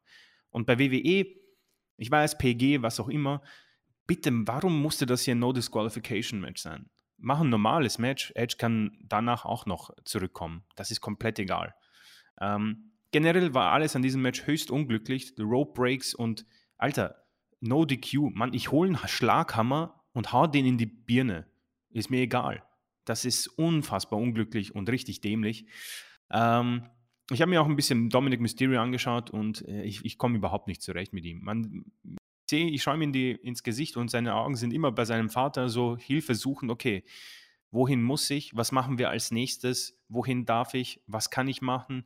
Wie macht er das? Komple äh, also er wirkt für mich total hilflos und muss, ähm, das hat Julian, glaube ich, gesagt, unbedingt zu NXT 2.0 falls das noch immer so sein wird ähm, wie unter Vince. Aber der muss nach sich selbst suchen. Der muss ein Gimmick finden, den Namen Mysterio streichen und einfach komplett Neuüberholung. Weil so, so er, er kommt langsam bei mir in die Go-Away-Heat-Szene und das ist dann, ja, ich meine, kann ihm egal sein, aber für mich ist es natürlich doof, wenn er bei Raw ist. Ähm, ansonsten Judgment Day, ja. Also für mich ist das Stable absolut noch immer hinüber und die Kommentatoren haben es nicht besser gemacht. Ähm, Corey Graves hat eine Zeit, also ich habe dieses Mal mehr auf die Kommentatoren geachtet, einfach um zu wissen, ob sich da was verändert, aber sie waren hier richtig schlecht. Corey Graves spricht davon, ja, Finn Balor, erster Universal Champion, aber seine Zeit danach war so durchschnittlich. Aber jetzt mit Judgment Day kommt er wieder an die alten Stärken. Und ich so, Alter. Ich, ich glaube, er, hat sogar, glaub, er hat sogar gesagt, es könnte sich heute alles ändern ja. oder irgend so ein Schwachsinn. Genau. Corey Grace war aber auch das ganz, also ich hatte ja auch auf die Kommentatoren gehofft bei dieser Show, dass sie jetzt mal ein bisschen freier reden konnten, aber boah, Corey Graves, der war genauso nervig wie immer. Und Baron oh, Sexton. Weg. Ja, Baron Sexton ist einfach nur überflüssig, aber Corey Graves, der macht mich richtig aggressiv, muss ich mm, ganz ehrlich ja, sagen. Nee, also wie gesagt, für mich ist es Graves und Sexton. Sexton ist für mich auch, boah, also der plappert alles nach und ist so, ah, das geht nicht. Das ist furchtbar. Ähm, wo war ich jetzt? Ähm, genau, und dann hat er gesagt, ja, heute wird es wieder besser. Und ich so, Alter, er hat schon beim Montag verloren und musste den Pin schlucken von Ray. Das ist vorbei, das ist erledigt. Ähm, ja, Edge, genau. Ich muss sagen, das ist unfassbar gestorben für mich, diese ganze Edge-Sache. Wenn ich mich zurückerinnere, ich habe das oft erwähnt, an den Rumble damals. Ich war, man, ich bin hochgehüpft, habe mir gedacht, boah, was ist hier los? Das gibt's ja nicht. Habe mich richtig gefreut. Alles danach war gefühlt eine Katastrophe eigentlich. Ähm, und das wird diese möchte gern Generalüberholung auch nicht helfen. Es ist zu viele Turns, zu wenig Impact und wie ihr es richtig besprochen habt, man macht doch irgendwie was anderes. Das, du, du hast bei Judgment Day hast alles und jeden attackiert, hast angedroht, alle zu vernichten und ist, bist jetzt Best Buddies mit den Mysterios. Das ist so richtig übel. Und tu, tu, also, wenn ich mich an den Rated R Superstar erinnere, Mann, Alter, der hätte die beiden auseinandergenommen, mal ein paar Concertos ausgeteilt. Das hätte mir gefallen persönlich. Ähm, und Vor so, allen Dingen selbst als Op Ultimate Opportunist. Er hätte einfach jetzt seine Chance gesehen, ja. sich zu rächen und. Haut die alle gewesen. nieder ja. und kannst bei Raw sagen: Oh, wieso habe ich die attackiert? Leute, ich bin der Rated R Superstar, ist mir egal. Judgment, der hat mich ähm, genervt und die Mysterios waren im Ring, in meinem Ring, fertig. Du kannst die Sache super erklären. Das hat keinen Impact für mich. Also Face oder Heel, Edge ist erledigt für mich und ähm, es tut mir auch hier im Herzen weh, weil Edge war halt ein sehr großer Bestandteil, als ich angefangen habe und hat eine richtig starke Zeit gehabt als ähm, Rated R Superstar, Ultimate Opportunist und Matches hingelegt, die waren genial und ihn so zu sehen, ich meine, vielleicht gefällt es den Leuten, ist für mich halt etwas enttäuschend und schwach. Ähm, das Einzige, worauf ich mich hier freuen würde, ist, wenn Balor und Edge ein Einzelmatch bekommen und liefern dürfen. Das wird nicht passieren. Die also es ist, ähm, die Judgment Day ist da, die werden immer eingreifen.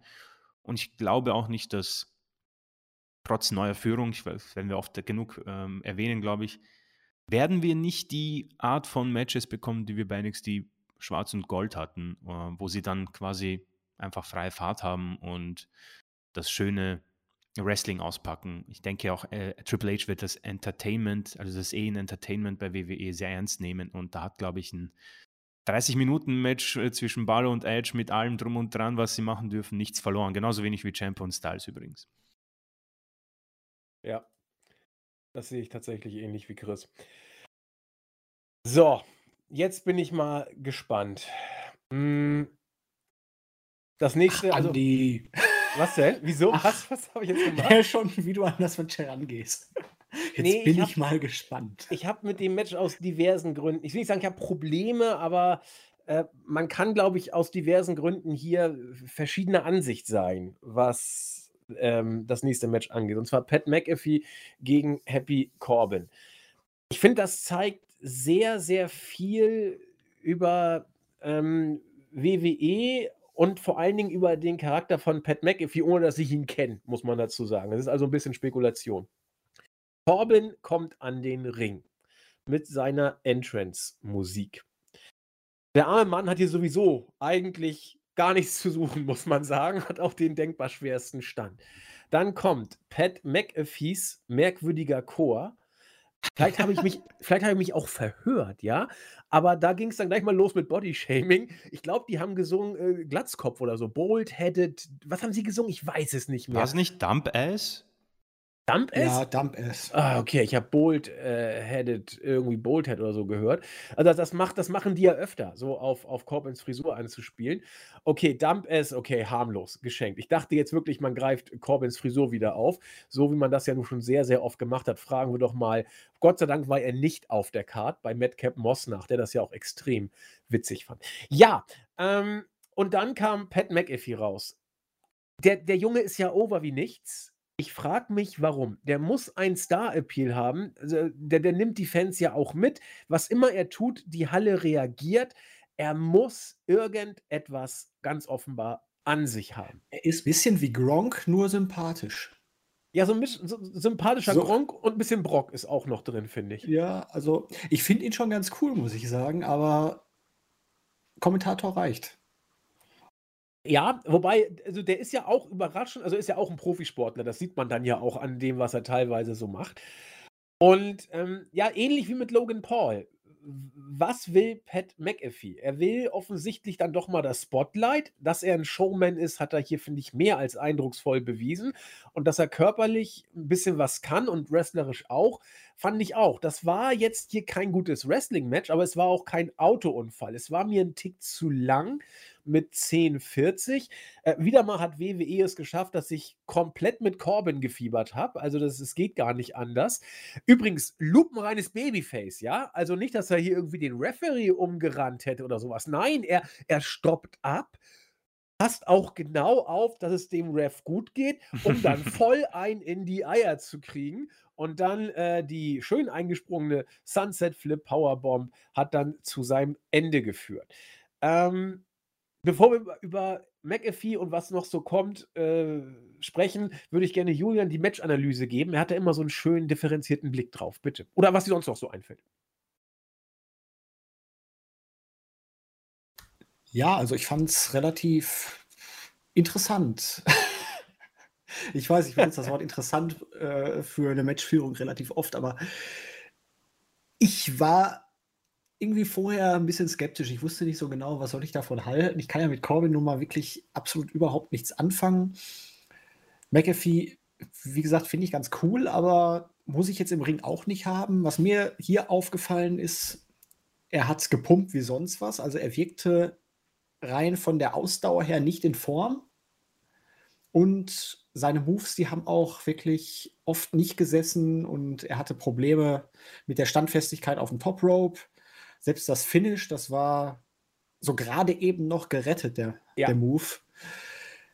Also. Auch die Swanton war gerade so ja. noch gerettet, ne? die Swanton also, noch außen. Wenn man jetzt hier den Vergleich zu Logan Paul ziehen möchte, dann muss man sagen, dass Logan Paul auf jeden Fall stärker abgeliefert hat als Pat McAfee, aber ja. im WWE-Universum hat er natürlich das erfüllt, was man von ihm erwartet hat er hat Show gebracht, er hat das Publikum auf seine Seite gezogen. Er hatte mit Michael Cole den äh, größten Fan auf Gottes grüner Erde hinter sich.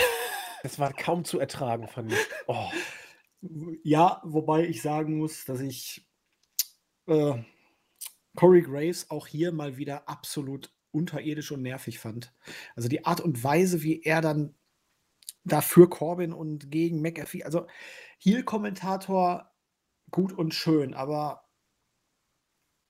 andere Companies zeigen, dass man auch ein Heel-Kommentator sein kann, ohne jetzt völlig absurden Stuss zu reden. Und das würde ich mir einfach bei WWE auch mal wünschen.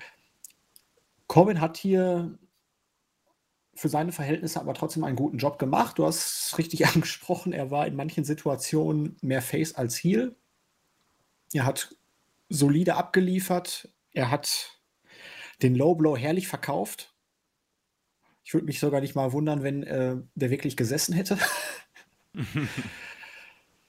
ja, es passte halt so ein bisschen zur Mitte der Card, ne? der allgemeine Downfall. Aber ich war hier zumindest nicht enttäuscht, muss ich sagen. Also es war ungefähr das, was ich erwartet habe. Vielleicht sogar ein Ticken besser als das, was ich erwartet habe. Ja, viel mehr kann ich dazu jetzt auch nicht sagen, außer dass ich jetzt hoffe, die Geschichte ist beendet und ja, man geht ja. neuen Dingen entgegen. Sie, sie fing ja auch mehr oder weniger out of nowhere an, dann kann sie jetzt auch damit ihr Ende gefunden haben. Ja, mit Low Blows kennt sich Corbin ja auch aus. Also wer die äh, Preview gehört hat, hat ja das Video gesehen. Da hat er ja auch schon. Entschuldigung, ich, ich, liebe einfach dieses Video. Ja, äh, Christian, bitteschön. Ja, absoluter Lowpoint äh, der Show. Ich kann mit Pat McAfee absolut gar nichts anfangen, habe ich schon in der Preview gesagt.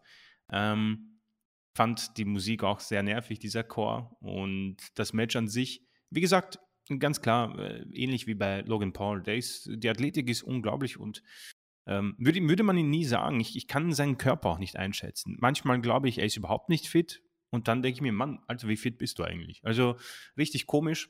Ähm, ich finde ihn noch als Kommentator nicht gut, genauso wenig wie Corey Graves und Michael Cole. Das hat so unfassbar genervt, dass ich vorgespult habe. So, ich habe es zugegeben, ähm, weil ich konnte das nicht mehr. Ich konnte Michael Cole nicht mehr zuhören, wie geil Pat McAfee nicht ist und wie schlimm Happy Corbin ist. Corbin, der größte Face äh, im gesamten Roster gefühlt.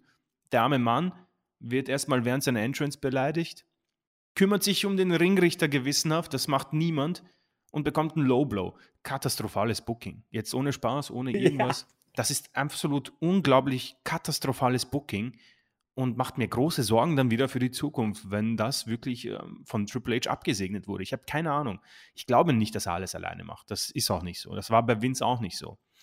Aber um Gottes Willen, das ist ja furchtbar. Das ist für mich absolut schlecht und äh, wird auch nicht durch wirklich tolle Athletik von McAfee gerettet.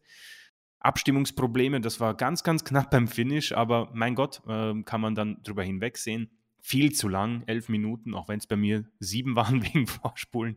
Ähm, schlechtestes Match am Abend, äh, Low Point und einer der größten Gründe mit dem letzten Match. Ähm, man hat mich als Zuseher beleidigt in diesen 30 Minuten ähm, und ganz, ganz grobe, grobe Punktabzüge, äh, wo ich sage, ähm, Deswegen wird aus dieser guten Show, die sie noch immer ist, ja, auch wenn wir jetzt gerade irgendwie so in einer sehr äh, dumpfen Phase sind, ähm, das ist, wenn du das irgendwie rausnimmst, nimm Pat McAfee und Corbin einfach raus aus der Karte. Ja, braucht niemand. Ich kann nicht glauben, dass jemand äh, sich gedacht hat, oh shit, da ist ja McAfee auf der Karte.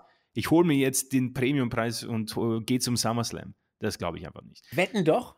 Ich möchte Glaub, wetten. Glaubst du das? Ja, ich ja, glaube schon. Dann tun mir die Leute leid. Ähm, wie gesagt, absolut katastroph katastrophales Booking, riesen Lowpoint der Show, hat mich richtig ähm, genervt und war froh, als es dann jetzt für mich persönlich äh, etwas bergauf ging. Aber jetzt kann Julian verstehen, warum äh, Chris und ich zu Baron Corbin-Fans geworden sind. WWE hat uns dahin getrieben. Es, es, es, es geht nicht anders. Das größte Baby Babyface ja. des Rosters. ja, gut, aber so ein Problem nicht. hatte man ja jetzt schon früher bei vielen Leuten, dass die Faces halt eher eigentlich von den Aktionen her unsympathisch waren und das ist jetzt kein neues Phänomen und ich weiß nicht, bei Corbin ist bei mir einfach grundsätzlich eine gewisse Abneigung da. Das, die kann man auch, glaube ich, nicht mehr rennen. Nein, also hätte ich aber auch nicht gedacht, aber WWE hat es mit dem Obdachlosen-Gimmick zumindest bei Chris und mir äh, geschafft. Äh, und ich, ich finde einfach, oh, ich, mir geht's nicht gut, danke Kevin, diese 20 Dollar helfen mir wirklich. das war richtig. Egal, ich will es nicht weiter aufgreifen. Kommen wir danach zu Drew McIntyre. Wenn ich mich recht erinnere und mich nicht alles täuscht, hat er wirklich magisches Schwert gesagt. Ja, also da, da fiel mir dann alles aus dem Gesicht. Äh, ansonsten nette Promo. Er ist, er ist der nette Kerl von nebenan, hat er in den Indies auch immer gut rübergebracht, diese Geschichte. Hallo, wir, äh, Seamus und ich haben es uns richtig gegeben und so. Und heute zum ersten Mal Brock Lesnar gegen Reigns. Äh, naja, zum ersten Mal in Nashville, äh, zum ersten Mal vor, wie heißt du nochmal? Ja, genau, zum ersten Mal vor den Augen dieses Jungs. Super. Das war alles ganz nett. Ähm, man wollte ihn wohl irgendwie dann da auch präsentieren und dann doch auf die Karte bringen, wenn er schon kein Match hat, um die Leute daran zu erinnern, dass er eigentlich doch echt wichtig ist. Ähm, ich sehe es genau wie Julian und, und Chris. Äh, wir drei sehen uns wohl wirklich tatsächlich identisch, was die Personalie McIntyre angeht. Ähm, Respekt für ihn ist ein Stück weit da. Er hat uns nie überzeugt und jetzt fängt er wieder an, eigentlich einen recht coolen Look da mit seinem Tanktop und so da rauszukommen und diesem blöden Schwert da wieder und auch noch magisches Schwert zu sagen, da war es dann für mich vorbei. Ähm, dazu kam ja. ja. dann auch wirklich nur die Sache mit Colt und äh, den, ah ja, der Junge hier und bla bla blub. Also, so eindimensional ich ihn halt auch finde, er ist ein glaubhafter Typ. Ja. Und wenn man ihn so ein bisschen mehr wie den Heel Seamus darstellen würde als Face, ne, einfach den fightenden Typen, der ordentlich auf die Mütze kriegt, der auch ordentlich austeilt sich den Spot jetzt gesichert hat und dann hier sagt, Clash of the Castle, egal wer gewinnt, ich klopp ihn weg.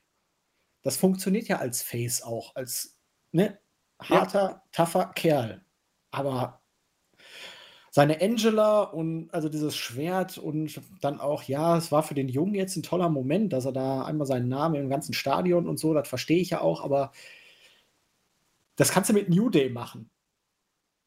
Ne? Also mit solchen Leuten halt vom Gimmick her, aber das passt halt einfach überhaupt nicht zu McIntyre, zu dem, was er verkörpert und verk verkörpert und verkörpern soll und dementsprechend, ja, war ganz schön. Man hat den Bogen zum nächsten Premium Live-Event, wie es ja heutzutage so schön heißt, äh, gesponnen, aber stört mich ein bisschen. Ich finde schön, wie du gesagt hast, es passt nicht zu dem, was er verkörpert. Ich finde den ich würde den Satz ein bisschen ergänzen. Es passt nicht zu dem, was er verkörpern könnte und auch sollte. Denn genau wie du bin ich der Auffassung, das würde ihm verdammt gut stehen. Aber derzeit ist er der nette Prügelschotte von nebenan, der irgendwie kleine Kinder, äh, sage ich mal, overbringt und mit Zauberschwertern rumfuchtelt. Das ist das Gimmick, das Drew McIntyre darstellt. Und das hat ihn ja auch ein Stück weit overgebracht. Frag mich nicht wie, ja.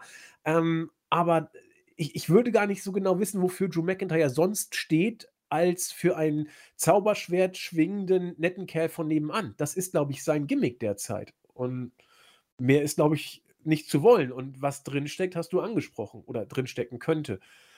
Ähm, ja, Chris, wir haben alles über Drew McIntyre, glaube ich, gesagt schon, ne?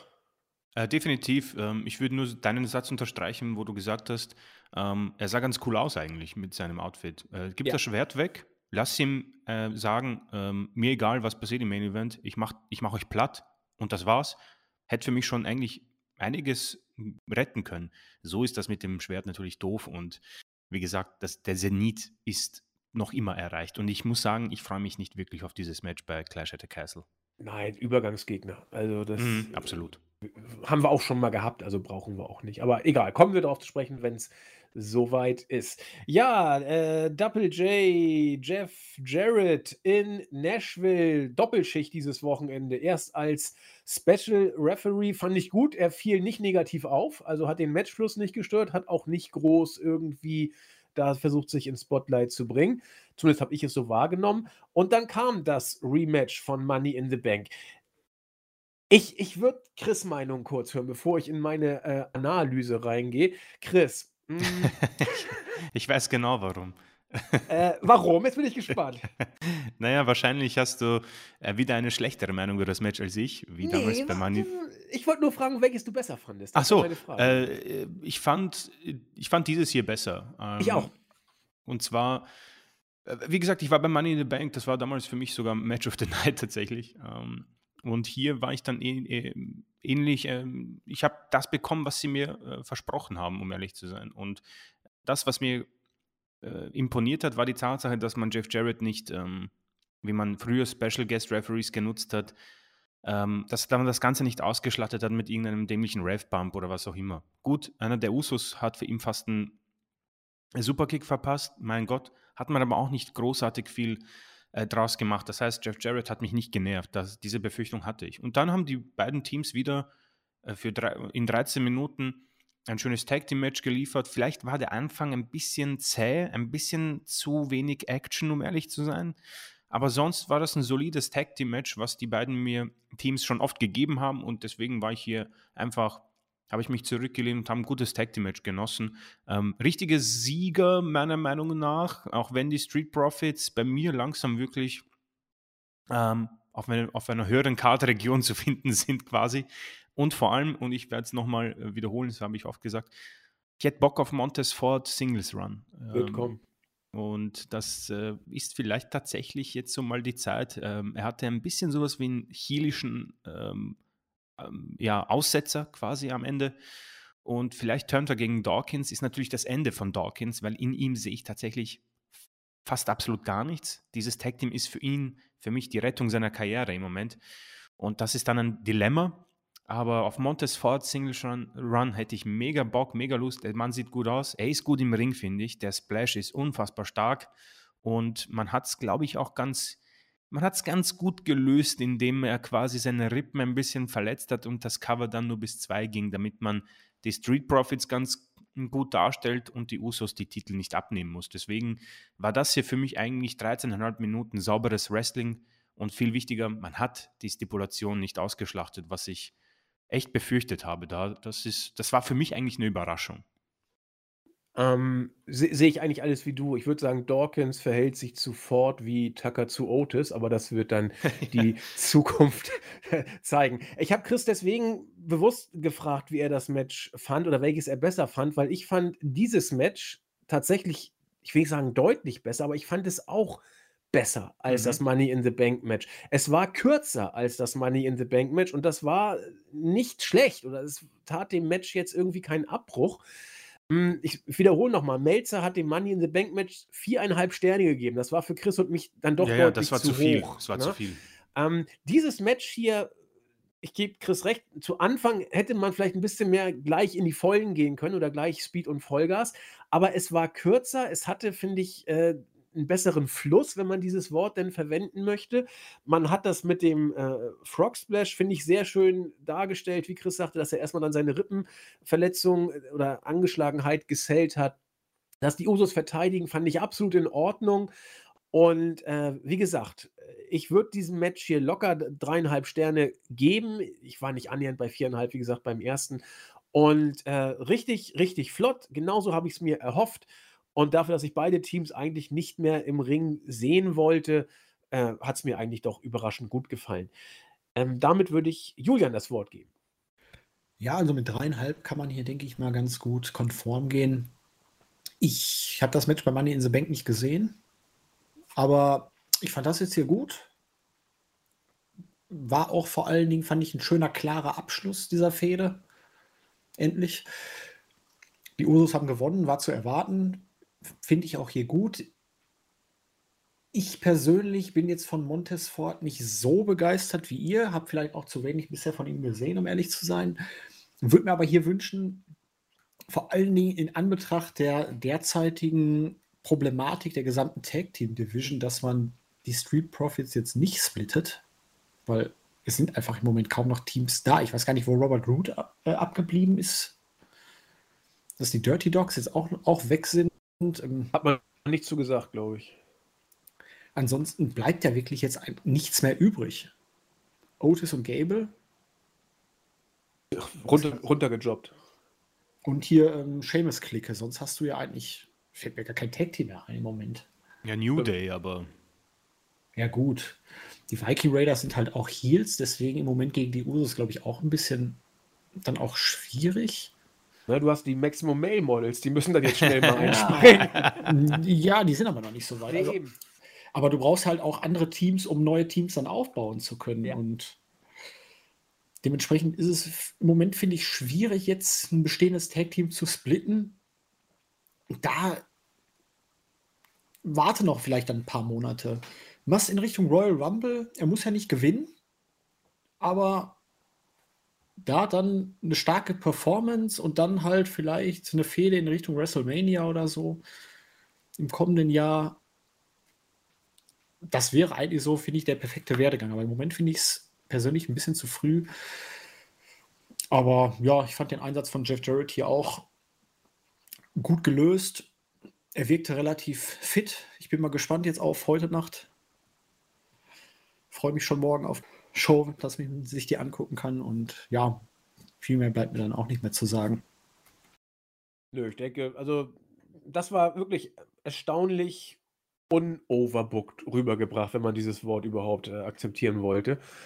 Was ich überhaupt beim besten Willen nicht verstehe, war das nächste Segment zwischen Riddle und Rollins. Ach so, Riddle- ich dachte, du meinst jetzt Kid Rock und die äh, Frau das fand ich, das, das, das fand ich irgendwie Das richtig war so geil. Gut. Das fand ich richtig was gut. war das eigentlich? ich habe keine Ahnung. Der War das Typ, seine Frau? er busselt sie ab und dann einfach eine mal ein? Mittelfinger. Ja, das, das fand, hat mir irgendwie gefallen. So ein bisschen so White Trash Parodie oder so. Ich habe ich hab keine Ahnung, was das sollte. Aber es ist something else, würde ich sagen. Also warum, warum denn TV14. nicht? Body positive. Alles in Ordnung. Jeder wie er mag. War das vor oder nach dem? Äh, weiß ich gar nicht. Ach doch, Kid Das Rock war kurz kam. davor, doch, recht. Genau. Ich dachte zuerst, Kid Rock kommt in den Ring, habe ich zuerst gedacht, als, als Riddle da reingekrabbelt ist. Weil es war genau, es war genau im Übergang zu dem äh, Kid Rock macht sein, macht ein Mädel klar Segment. Und äh, dann hüpft Riddle in den Ring und sagt, ja, mein Freund Randy hat gesagt, man soll nichts irgendwie sich sagen lassen. Los, komm raus, Rollins. Rollins kommt, macht Riddle platt und geht weg. Was soll das bringen? Soll da was auf den Weg gebracht werden? Wollte man sie auf Kart bringen, um was für die Zukunft anzuteasen? Muss es ja Ja. sein, denn sonst war es doch Unfug. Man hatte wahrscheinlich einfach keine Zeit für noch ein Match und wollte sich das als frische, große Paarung für den nächsten, da für Clash of the Castle wahrscheinlich aufsparen.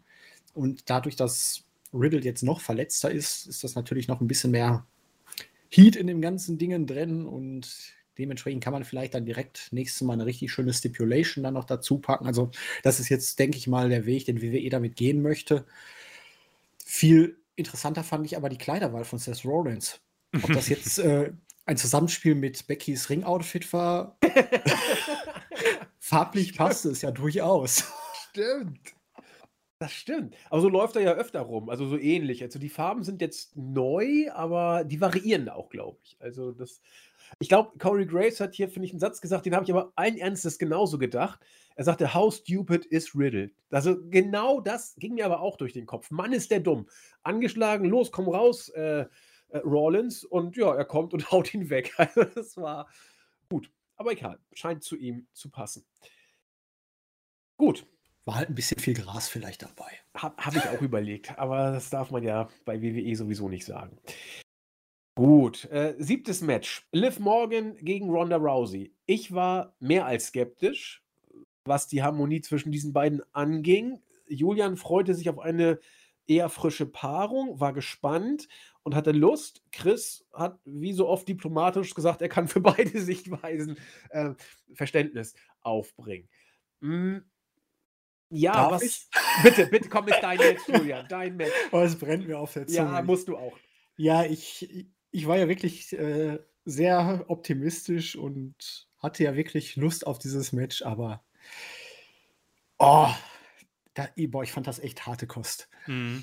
Also, in alle Richtungen war das, finde ich, katastrophal. Ja. Das Match selber war gruselig. Es passte nichts. Also, Liv hast du schon beim Entrance einfach angesehen, sie war mhm. absolut mega nervös. Sie hat es versucht, mit einem Lächeln ab, ab, ab, und zu zu kaschieren, aber sie war einfach mega nervös, das hat man ja angemerkt. Dementsprechend hat auch kein Move gesessen am Anfang. Sie mussten sich wirklich lautstark callen im Ring. Ähm, es gab ja diesen ein, zwei Roll-Up-Versuche dann auch, die völlig misslungen sind. Und danach hat Rousey das Ding ja wirklich dominiert, hat sie weggekloppt. Und dann gab es ja diesen Armbar, der dann in den Pin gekontert wurde und am Ende diese Kontroverse, dass Liv schon beim Two-Count dann getappt hat, der Referee aber nur die Schultern gezählt hat. Rousey tickte dann halt aus, nahm Liv in den Armbar, nahm Referee in den Armbar, dürfte jetzt wahrscheinlich dann erstmal aus den Shows verschwinden, weil sie suspendiert wird. Mhm. Gehe ich jetzt einfach mal von aus, das wird so dieses typische Brock Lesnar-Phänomen sein. Gut, Rousey ist heel geturnt, das wollten wir. Ja, aber die Art und Weise, wie das Ganze gebuckt wurde, also man hat Liv, sie, wir haben ja darüber gesprochen in der Preview. Sie ist so dieses natürliche Babyface, was overgekommen ist durch ihre Art und Weise, durch diesen Aufstieg, der sehr holprig war. Sie kam so ein bisschen wie der Phoenix aus der Asche in Money in the Bank, konnte Rousey halt überraschen und den Titel gewinnen und am Ende wirkte es halt so auch von ihrer ganzen Mimik, wie sie das rübergebracht hat, so ein bisschen, oh, ich bin jetzt hier irgendwie glücklich rausmarschiert, äh, hatte so ein schelmisches, diabolisches Grinsen da, dabei auch drauf, was so überhaupt nicht zu diesem klassischen Babyface passt. Die Art und Weise des Bookings passt halt nicht zum Babyface, dass sie eigentlich jetzt hier verloren hätte, fair sogar, und sich irgendwie mit dem Titel rausschleicht. Ähm, und die Harmonie passte überhaupt nicht. Also das war von beiden kein großes Meisterwerk, aber hier muss ich ganz klar sagen, ich war ja positiv überrascht, dass man mit Liv diesen Weg gegangen ist und war ja auch dafür, dass sie jetzt die Chance kriegt, aber hier hat sie in meinen Augen einfach nicht abgeliefert und war dem Druck nicht gewachsen. Oder wie siehst du das, Chris? Ja, ich muss sagen, das war eine Vollkatastrophe für Liv Morgan. Ähm, ich, ich bin mir nur nicht sicher, ich weiß nicht, wie, wie du das siehst, aber glaubst du, man hat ihr einfach auch nicht die Chance gegeben? Weil ich denke, wir alle haben, wir drei haben ja gewusst, die Stile, die die beiden Damen gehen, werden sich nicht vertragen. Ja, Rondas Stil ist krass und da musst du schon, glaube ich, auf Becky Lynch, Charlotte Flair, Bailey Niveau sein, um das mitgehen zu können oder Asuka. Und Liv Morgan ist dort noch nicht. Ähm, vielleicht wird sie es mal, aber da war sie nicht. Und ich, ich habe auch schon bei der Preview angedeutet, wie löst man das? Weil ich habe die Befürchtung, man wird bei WWE es nicht wollen, dass Ronda clean durch einen Pin verliert. Und man hat hier auch gezeigt, dass man Liv Morgan offensichtlich nicht vertraut. Wenn man Nee, ihr vertraut.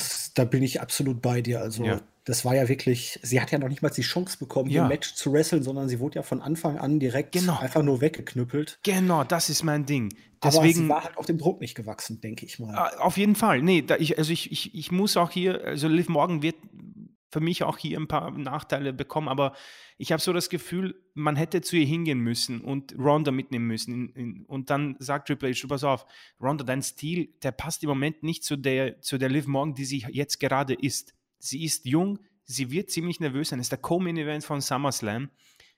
Ja, versuch deinen Stil zurückzunehmen. Aber sofort, Sekunde eins, kommt Ronda halt mit diesen stiffen, harten, brutalen Moves, die übrigens überhaupt nicht gut ausgeschaut haben. Die, die Harmonie war total off. Es, hat, es war teilweise unangenehm, wie schlimm sie sich nicht vertragen haben. Und dieser Stil hat für mich auch Rondas ersten Run ja so stark gemacht, weil die Damen den mitgehen konnten. Die haben ihn richtig gesellt. Liv hat es hier einfach nicht geschafft und ich muss sagen, A, man hat ihr hier echt Unrecht getan und ihr keine Chance gegeben. Warum nicht irgendwie ein bisschen ein Lock-up, ja, ähm, um, damit sie reinkommt, damit die Nervosität, wie beim Fußball, keine Ahnung, schau, dass die ersten fünf Pässe sitzen, auch wenn sie zurück zum Torhüter sind.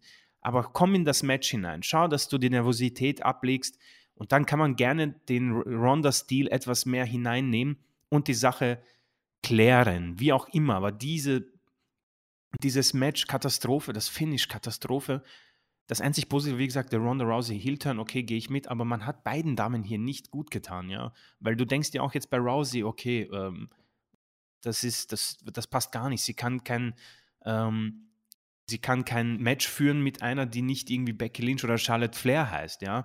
Und deswegen gehen hier beide für mich sehr geschwächt hinaus und Liv Morgan, es ist offensichtlich, dass man backstage eigentlich nicht überzeugt ist. Und ich habe die Befürchtung, dass das hier die Sache nicht verbessert hat. Und wir wohl ziemlich bald wohl einen Titelwechsel bekommen werden. Sei es vielleicht Ronda oder jemand anderes, weil so wie Julian sehe ich auch eine Suspendierung, sonst hätte man das nicht gemacht. Aber richtig unglücklich auch dieses dämliche Finish, weil du hast jetzt auch Ronda zweimal gepinnt in Folge. Das wird dir auch ein bisschen wehtun. Und du hast Liv eigentlich das Ganze, das komplette Momentum gestohlen, ja. Eigentlich muss ich jetzt auch sagen, wenn wir dann über den Paper generell sprechen, das ist eigentlich auch ein absolutes Katastrophenbooking gewesen. Und vielleicht müssen wir dann auch ein bisschen über die Bewertung nachdenken. Ähm, aber generell das Match und die Darstellung von Liv, mir tut es mega leid, weil sie ist, das haben wir in der äh, Review zu äh, Money in the Bank, glaube ich, gesagt, man merkt ihr an, dass sie das liebt. Sie ist aus Liebe da und hat sich richtig gefreut, war dementsprechend nervös. Und ich glaube auch, dass in dieser Fehde, ähm, die übrigens ein gutes Videopackage hatte, dass das sogar stimmt, dass sie einfach die, im ganzen Roster wohl die, das größte, die größte Passion hat, ja.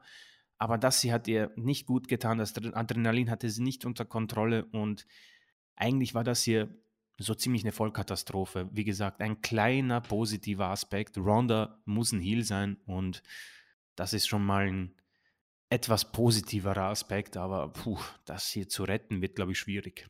Ja, und wenn ich da noch mal kurz eingreifen darf, selbst Ronda als Heel wirkte hier halt, ich weiß nicht, der erste Run, sie hatte so einen, einen anderen Coolness-Faktor Mm, einfach. ja, ja, ja.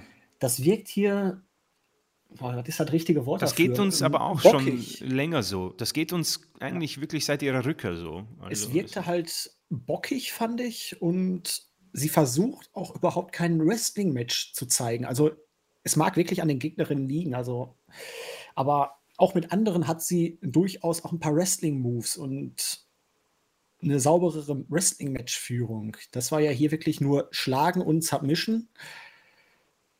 Und ja, ich denke mal, wir sind uns auf jeden Fall einig. Also viel schlimmer als das Match ist wirklich die Tatsache, dass Liv Morgan hier am Ende ganz, ganz blöd aussieht. Mhm, ja. Und weil selbst wenn sie das Match jetzt verloren hätte, selbst wenn sie jetzt hier irgendwie vielleicht durch einen Einroller glücklich gewonnen hätte, das wäre alles okay gewesen.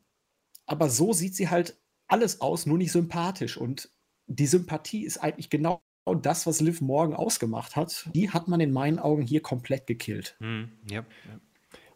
Ich würde zusammenfassend nochmal äh, an das Ende des Matches oder als das Match schon längst vorbei war, saß Liv Morgan ja so ein bisschen wie so ein Häufchen Elend ähm, am Apron unten auf. Und äh, sie hatte ein diabolisches Grinsen drauf, was auch überhaupt nicht passte. Ja, und ich habe versucht, dieses Grinsen zu, zu analysieren oder zu greifen. Und es, es wirkte, du hast sagst diabolisch, das habe ich, vielleicht habe ich da irgendwie auch weggeguckt. Ich habe ein anderes äh, Lächeln gesehen, das vielleicht vorher oder nachher kam, ich weiß es nicht. Das wirkte für mich so gute Miene zum schlechten Spiel. Als ob sie jetzt sagt, ich habe gewonnen und freue mich drüber, aber als ob sie gemerkt hat, oh fuck, das ging alles gerade übel nach hinten los. Also so habe ich, vielleicht habe ich ein anderes Lächeln gesehen, ich weiß es nicht, aber sie wirkte, als ob sie lächelt und eigentlich merkt, das hat überhaupt nicht funktioniert, was hier passieren sollte. Hm, ich versuche mal so ein bisschen das Positive rauszunehmen aus, aus dieser Geschichte. Das Positive ist erstmal, das Match war kurz und das ist insofern gut, als dass es einfach von der Harmonie nicht klappte. Ist jetzt nicht wirklich ein großer Pluspunkt, muss man Sehe ehrlich ich sogar sagen. in dem Fall, ich glaube, Chris stimmt mir da sogar ein bisschen zu, eher negativ, weil wir hätten lieber gesehen, dass Liv zumindest noch zwei, drei Minuten länger erstmal mithält, mhm. Ehe Rousey dann in die Dominationsphase kommt. Ja, weil bin so ich auch bei halt euch. wirklich. Ähm, man hat ihr gar keine Chance gegeben, ein Wrestling-Match zu zeigen, aber sie konnte die Chance, die sie nicht hatte, auch nicht nutzen. Sie wurde total überrumpelt. Also sofort die, dieser Ronda Rousey Gedächtnis-Move und sie war sofort am Boden und es war ganz, ganz schlimm. Ganz, ganz schlimm. Das, das sehe ich auch wie ihr. Ich frage mich nur, warum man es so gemacht hat. Und es kann eigentlich nur zwei Gründe geben. Entweder, weil man gemerkt hat, okay, die beiden harmonieren einfach nicht hätte man eigentlich früher merken können. Und die Gefahr habe ich auch in der Preview angedeutet, dass das ein Problem werden könnte mit diesem Match. Äh, oder man hat es ganz bewusst so erzählen wollen. Und dann muss man sich fragen, warum. Und das, die Frage kann ich auch nicht beantworten, denn ich habe mal gerade überlegt, ich fand diese Art, wie man das Finish bookt, hochgradig bescheuert. Also wenn ich Liv Morgan bin und ich kriege es hin, diesen äh, Armbar-Submission so zu kontern, dass der Referee den Three-Count ansetzt, da kann ich ja wohl noch mal eine Sekunde länger die Zähne zusammenbeißen. Wenn ich das Ding dann gewinne, da teppe ich doch nicht ab. Das, fand, das war ziemlich dusselig gelöst mhm. eigentlich. Ähm, aber selbst wenn sie nicht getappt hätte und hier äh, durch einen Lucky Three-Count gewonnen hätte, hätte sie hier gewirkt wie äh, ein Boxer, der kein Land sieht und dann den Lucky Punch setzt. Also Ronda war hier, das habt ihr auch, finde ich, sehr schön gesagt, auch von der Matchgeschichte absolut dominant. Sie hat sie im Griff gehabt, dass das kein Wrestling-Match war und dass das auch nicht gut von der Harmonie war. Das klar. Ich bleibe jetzt nur beim reinen Storytelling, was man uns versucht hat zu erzählen. Aber was hat man uns versucht zu erzählen? Liv hat hier kein Land gesehen, Ronda dominiert und am Ende äh, verliert sie. Jetzt hat man es noch so gemacht, dass äh, Ronda eigentlich gar nicht verloren hätte. Also ein kontroverses Finish. L habt ihr richtig gesagt? Liv hat verloren. Ronda hat etwas verloren, nicht doll. Sie hatte für mich schon in den letzten Monaten extrem viel verloren, für Chris und mich, weil das einfach nicht richtig gefunzt hat. Und da stimme ich vollkommen Julian zu. Der Heel-Turn, der ist eigentlich nur ein Turn zu der äh, Personality, die Ronda seit ihrem Comeback versprüht. Äh, so ein bockiger Superstar, wenn er nicht im Main Event ist, äh, zickt sie rum. Da gab es ja Gerüchte, so Backstage-Infos. Und jetzt wird Ronda zu dem geturnt, was sie äh, real life offenbar das Bild, das äh, man durch die News eh schon gewonnen hat. Das ist alles unschön gelöst. Und am Ende bin ich bei euch. Man hat hier versucht, Ronda nicht zu schwächen. Man hat versucht, Liv ein bisschen was zu geben. Aber nichts hat wirklich funktioniert von dem Plan, den ich irgendwie ja nachempfinden kann. Es hat nicht geklappt. Und das ist sehr bedauerlich. Also, Liv war schon mal ziemlich weggebuckt und hat sich da irgendwie von erholt und sich rausgezogen. Ich wünsche ihr sehr, dass es diesmal wieder funktionieren mag. Das wird sie bitter nötig haben, denn das hier hat für beide nicht richtig funktioniert. Und ich befürchte, es ist wie Chris, WWE scheint ihr nicht zu vertrauen. Julian, du hast dich schon entmutet. Ja, ähm, wie hättest du dir denn dieses Match vorgestellt? Also für mich war es eigentlich klar, dass Rousey hier dominiert. Ich hätte mir halt wirklich gewünscht, am Anfang geht es wirklich noch in eine ausgeglichene Anfangsphase. Genau. Die beiden Test tasten sich so ein bisschen ab, gucken mal, was geht. Und dann halt dominiert Rousey das einfach, weil es war ja von vornherein klar, dass Rousey der Stärke, die stärkere von beiden ist. Also es wäre jetzt völlig unglaubwürdig gewesen, wenn sie von Liv Morgan ausgerasselt werden würde, weil der erste Sieg war ja schon ein reiner Upset durch den Koffer. Rousey hatte schon Match-Intus und alles. Und dementsprechend war es für mich eigentlich auch der logische Weg, Rousey hier ein dominantes Match bestreiten zu lassen, in dem Liv zwar hier und da Akzente setzen kann, aber am Ende hat Rousey eigentlich alles im Griff und dann kommt irgendwo out of nowhere ein Einroller, ein glücklicher Sieg und dann hat sie halt gewonnen. Rousey muss sich erstmal hinten anschließen, dreht durch und turnt heel gebe ich dir recht. Also ich hätte, was ich, was ich anders gemacht hätte, vom, von der Grundkonstellation nicht viel, weil man, ich glaube, die Geschichte so zu erzählen ist an und für sich gut und auch richtig. Aber ich hätte das Match ein bisschen länger gehen lassen. Ich hätte, wenn es ein bisschen besser gewesen wäre, natürlich auch noch. Und ich hätte ähm, Liv ein bisschen mehr gegeben. Ein bisschen mehr hätte sie haben müssen. Und ich hätte das Finish auch anders gemacht. Ich hätte es, weil da sieht Liv einfach dumm aus, dass sie da jetzt abtappt du hast es mit den, mit den Street Profits leider gemacht. Lass, bring doch diese ewig ausgelutschte Kontroverse, die Schulter war nicht ganz unten. Meine Güte. Ja, dann, dann hast du wenigstens so. Denn dann hat Liv Morgan gewonnen durch diesen Lucky Punch von mir aus, aber Ronda Schulter war eben nicht so ganz unten. Das, äh, nicht, genau, das sieht wenigstens ein Tick besser aus als dieses Finish, wo Ronda alles dominiert hat und Liv auch noch sich selbst quasi um den Sieg fast gebracht hätte, indem sie abtappt. So hätte ich es dann vielleicht gebuckt. Das geht in die gleiche Richtung, aber hätte Liv ein bisschen mehr gegeben. Ähm, ja, Geschmackssache. Okay, das wäre es, was ich dazu hätte. Habt ihr noch was? Ich bin auf SmackDown gespannt. Das hat man zumindest mm, mit dem ja. Match geschafft. Ja, also wie gesagt, wir haben den Heel-Turn, den Ronda, glaube ich, wir wollten ihn und ich glaube, es ist auch gut, es so zu bucken. Es Ronda, ist halt ja? wirklich massiv an Sympathie abhanden gekommen für Liv Morgan durch dieses Finish. Das ja. ist ganz schlecht gewesen und dieses Match. Und auch Standing hat sie ein bisschen verloren durch diese ganze Geschichte. Gut, kommen wir zum Main Event. Ich äh, sage nur ein paar Sätze, um dann an Julian abzugeben. Ich fand's geil von der ersten bis zur letzten Sekunde. Ich fand's geil vom ersten Ton des Entrance von Roman Reigns an, auch wenn er mittlerweile so lange zum Ring braucht wie der Undertaker, aber egal, das ist dann eben jetzt mal so. Er versprüht mittlerweile Big Time Feeling und als er sagte, äh, Acknowledge me, da gab es eben Reaktionen und auch ähm, nicht die negativsten, um es mal so zu sagen. Lesnar kommt rein und ich dachte zuerst Steve Austin. Nein, es war ein Traktor. Bauer Brock regelt das auf seine Art und Weise geil. Also da ging es, es war, es war super. So, zum Match. Ich liebe es, wenn Brock prügelt. Ich liebe es, wenn Brock und Reigns die Chemie finden. Sie hatten sie hier.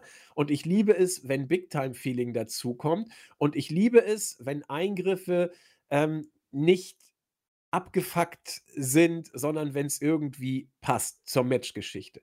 Und ich finde, hier hat alles irgendwie gepasst. Du musstest Lesnar stark machen, er war stark. Du musstest irgendwie alles aus dem Arsenal holen, was du holen kannst. Man hat alles geholt. Man hat die Usos geholt, die auch eine Rolle gespielt haben, wohl auch eine entscheidende irgendwo, aber finde ich für mich zumindest nicht störend. Ähm, überragend gebuckt. Ich bleibe dabei. Theory, Hammer, genau so muss das sein. Und Heyman nimmt den F5 durch den äh, Kommentatoren. Äh, äh, Tisch. Geil. Lesnar mit dem Traktor hebt den Ring an. Alles super. Ja, äh, ich meine das bitter ernst. Ich gebe hier fünf Sterne. Ich fand das einfach nur geil. Big Time Feeling, Brawl, Lesnar, der sich selbst feiert. Alles hat hier gepasst. Wirklich alles. Und jetzt bin ich mal gespannt. Es kann nach meiner euphorischen äh, Kritik eigentlich nur schlechter werden. Bitte, Julian, hol mich auf den Boden zurück.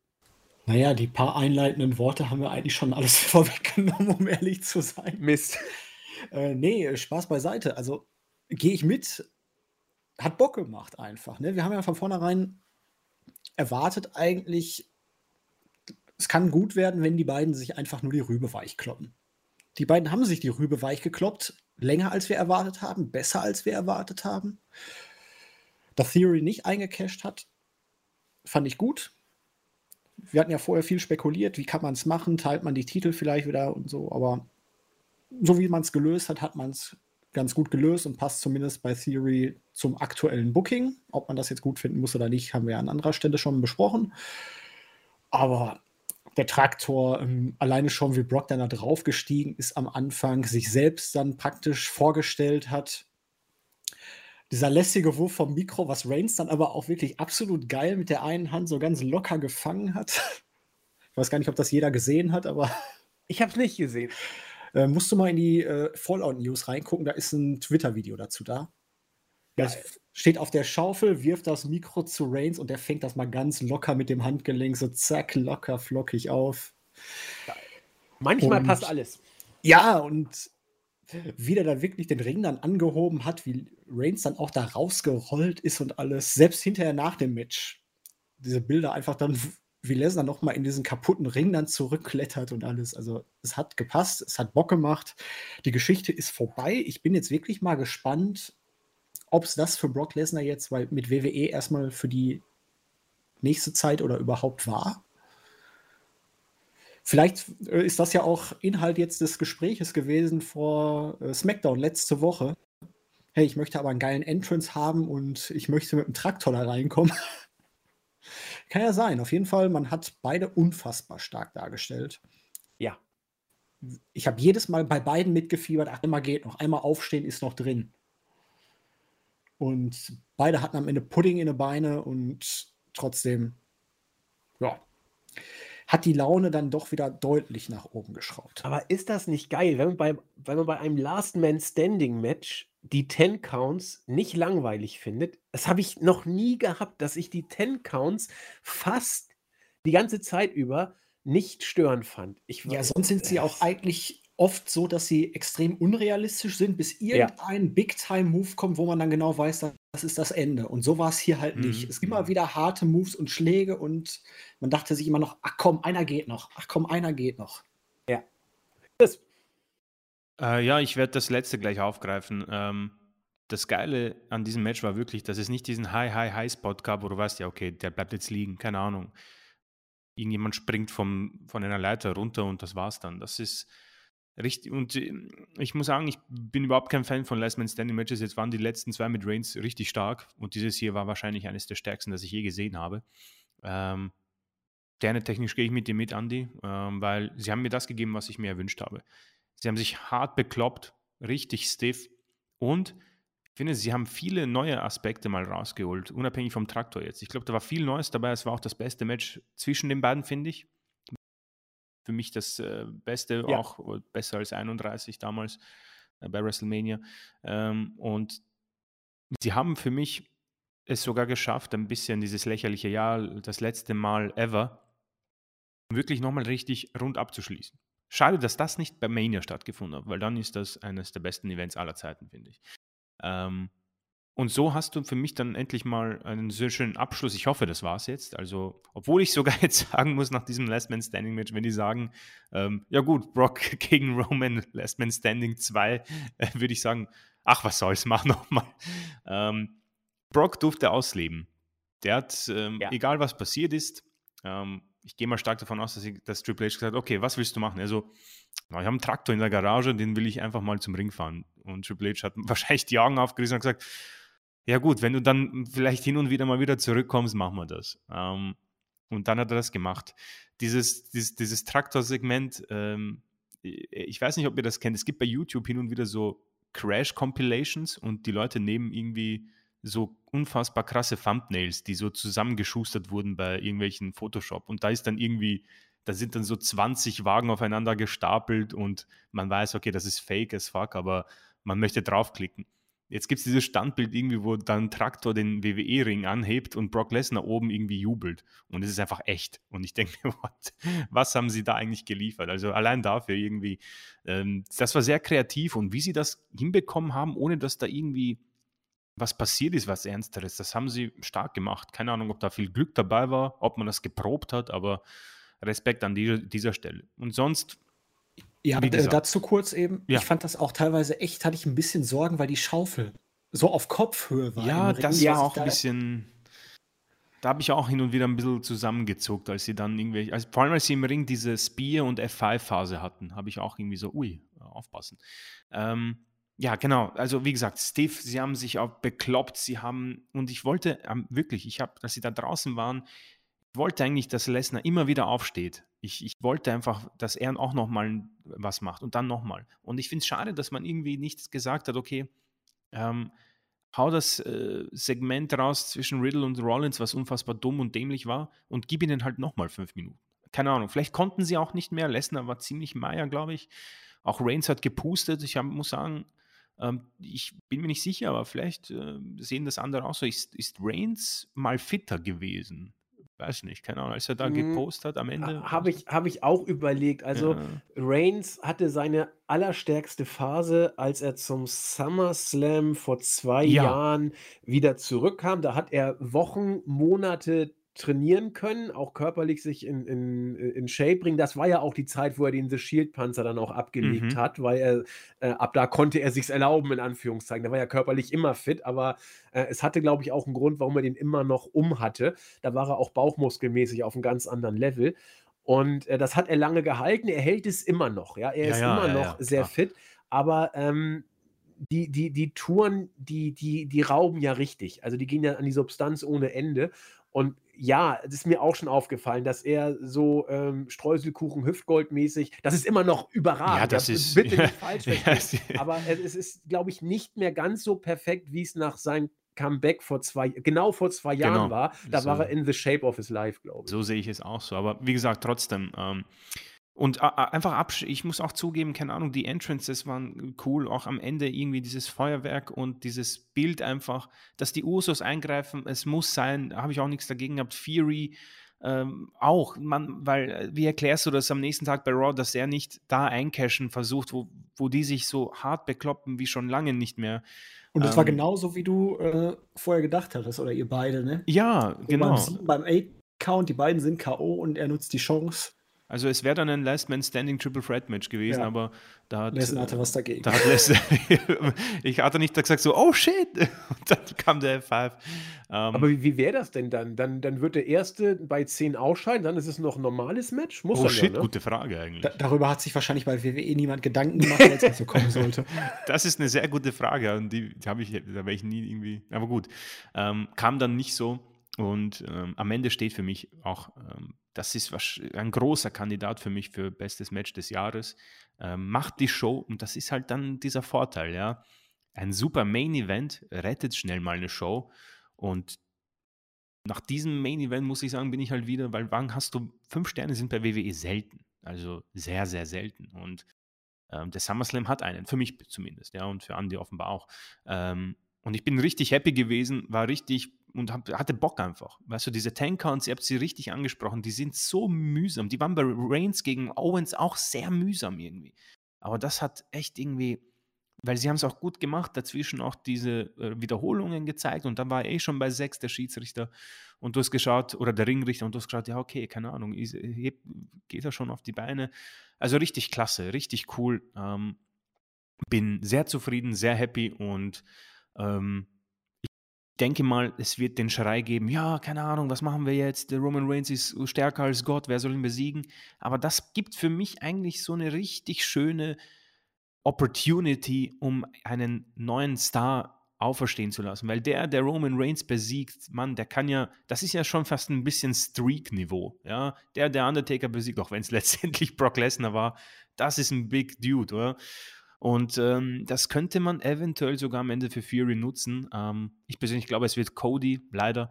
Aber du hast da eine gute Möglichkeit. Du hast zumindest mal konsequenten Champion aufgebaut. Ich muss sagen, Reigns nehme ich ziemlich ernst, ja.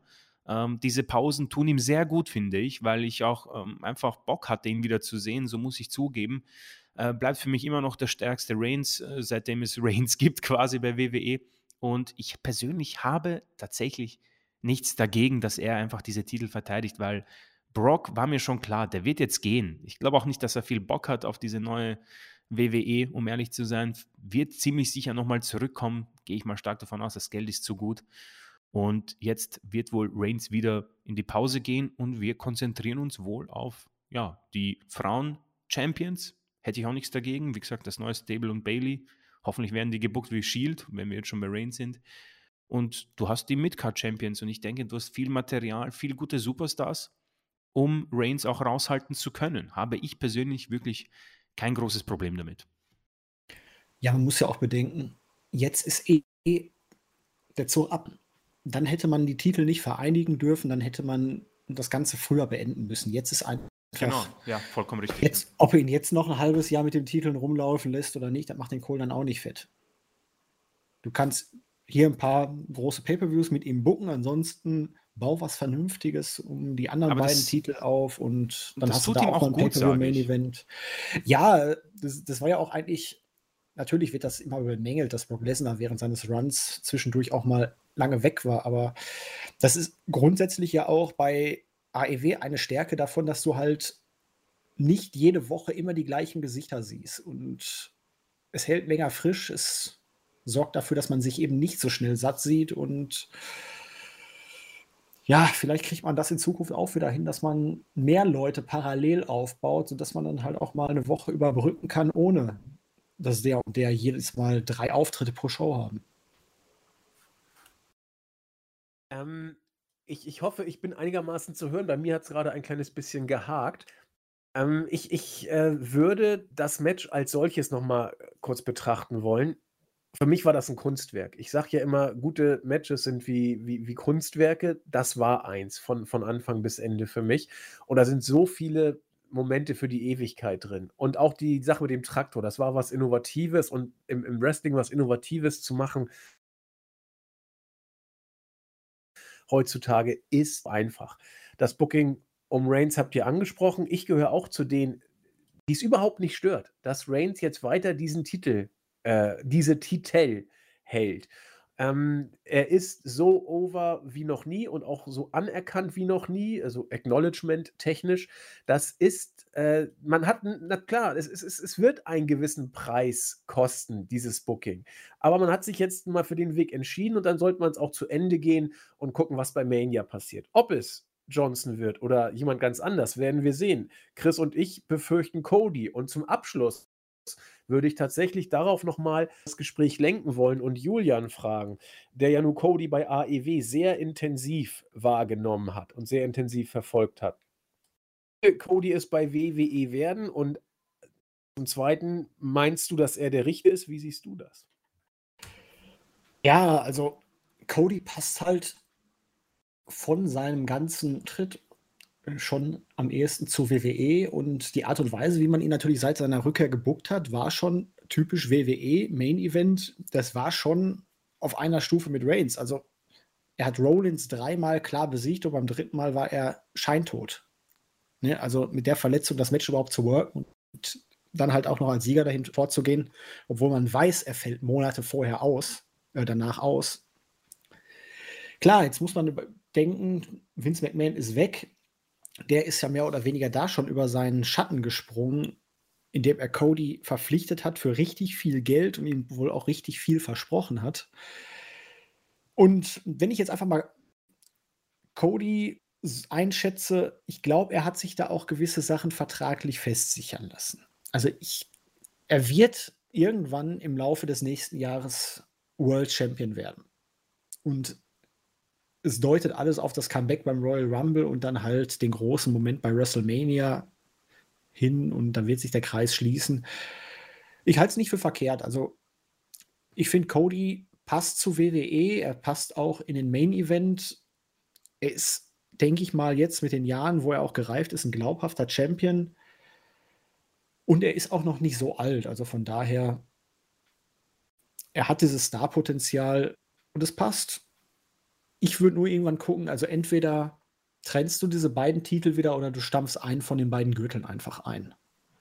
Ich habe kein Problem damit, wenn es nur einen World Champion bei der Promotion gibt, ja, der ich auch, ja. halt auch in beiden Brands auftritt, aber dann stampft diese beiden Gürtel ein, auch bei den Tag Team Titles. Wenn es, wenn es Unified-Titel sind, dann ähm, mach einen neuen Gürtel für beide und dann ist gut.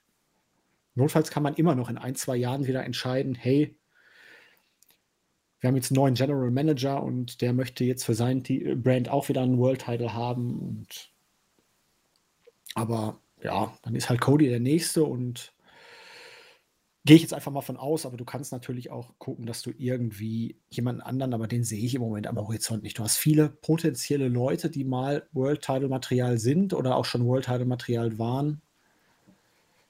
Ich persönlich würde ja Kevin Owens das Ganze echt noch mal richtig, richtig gönnen.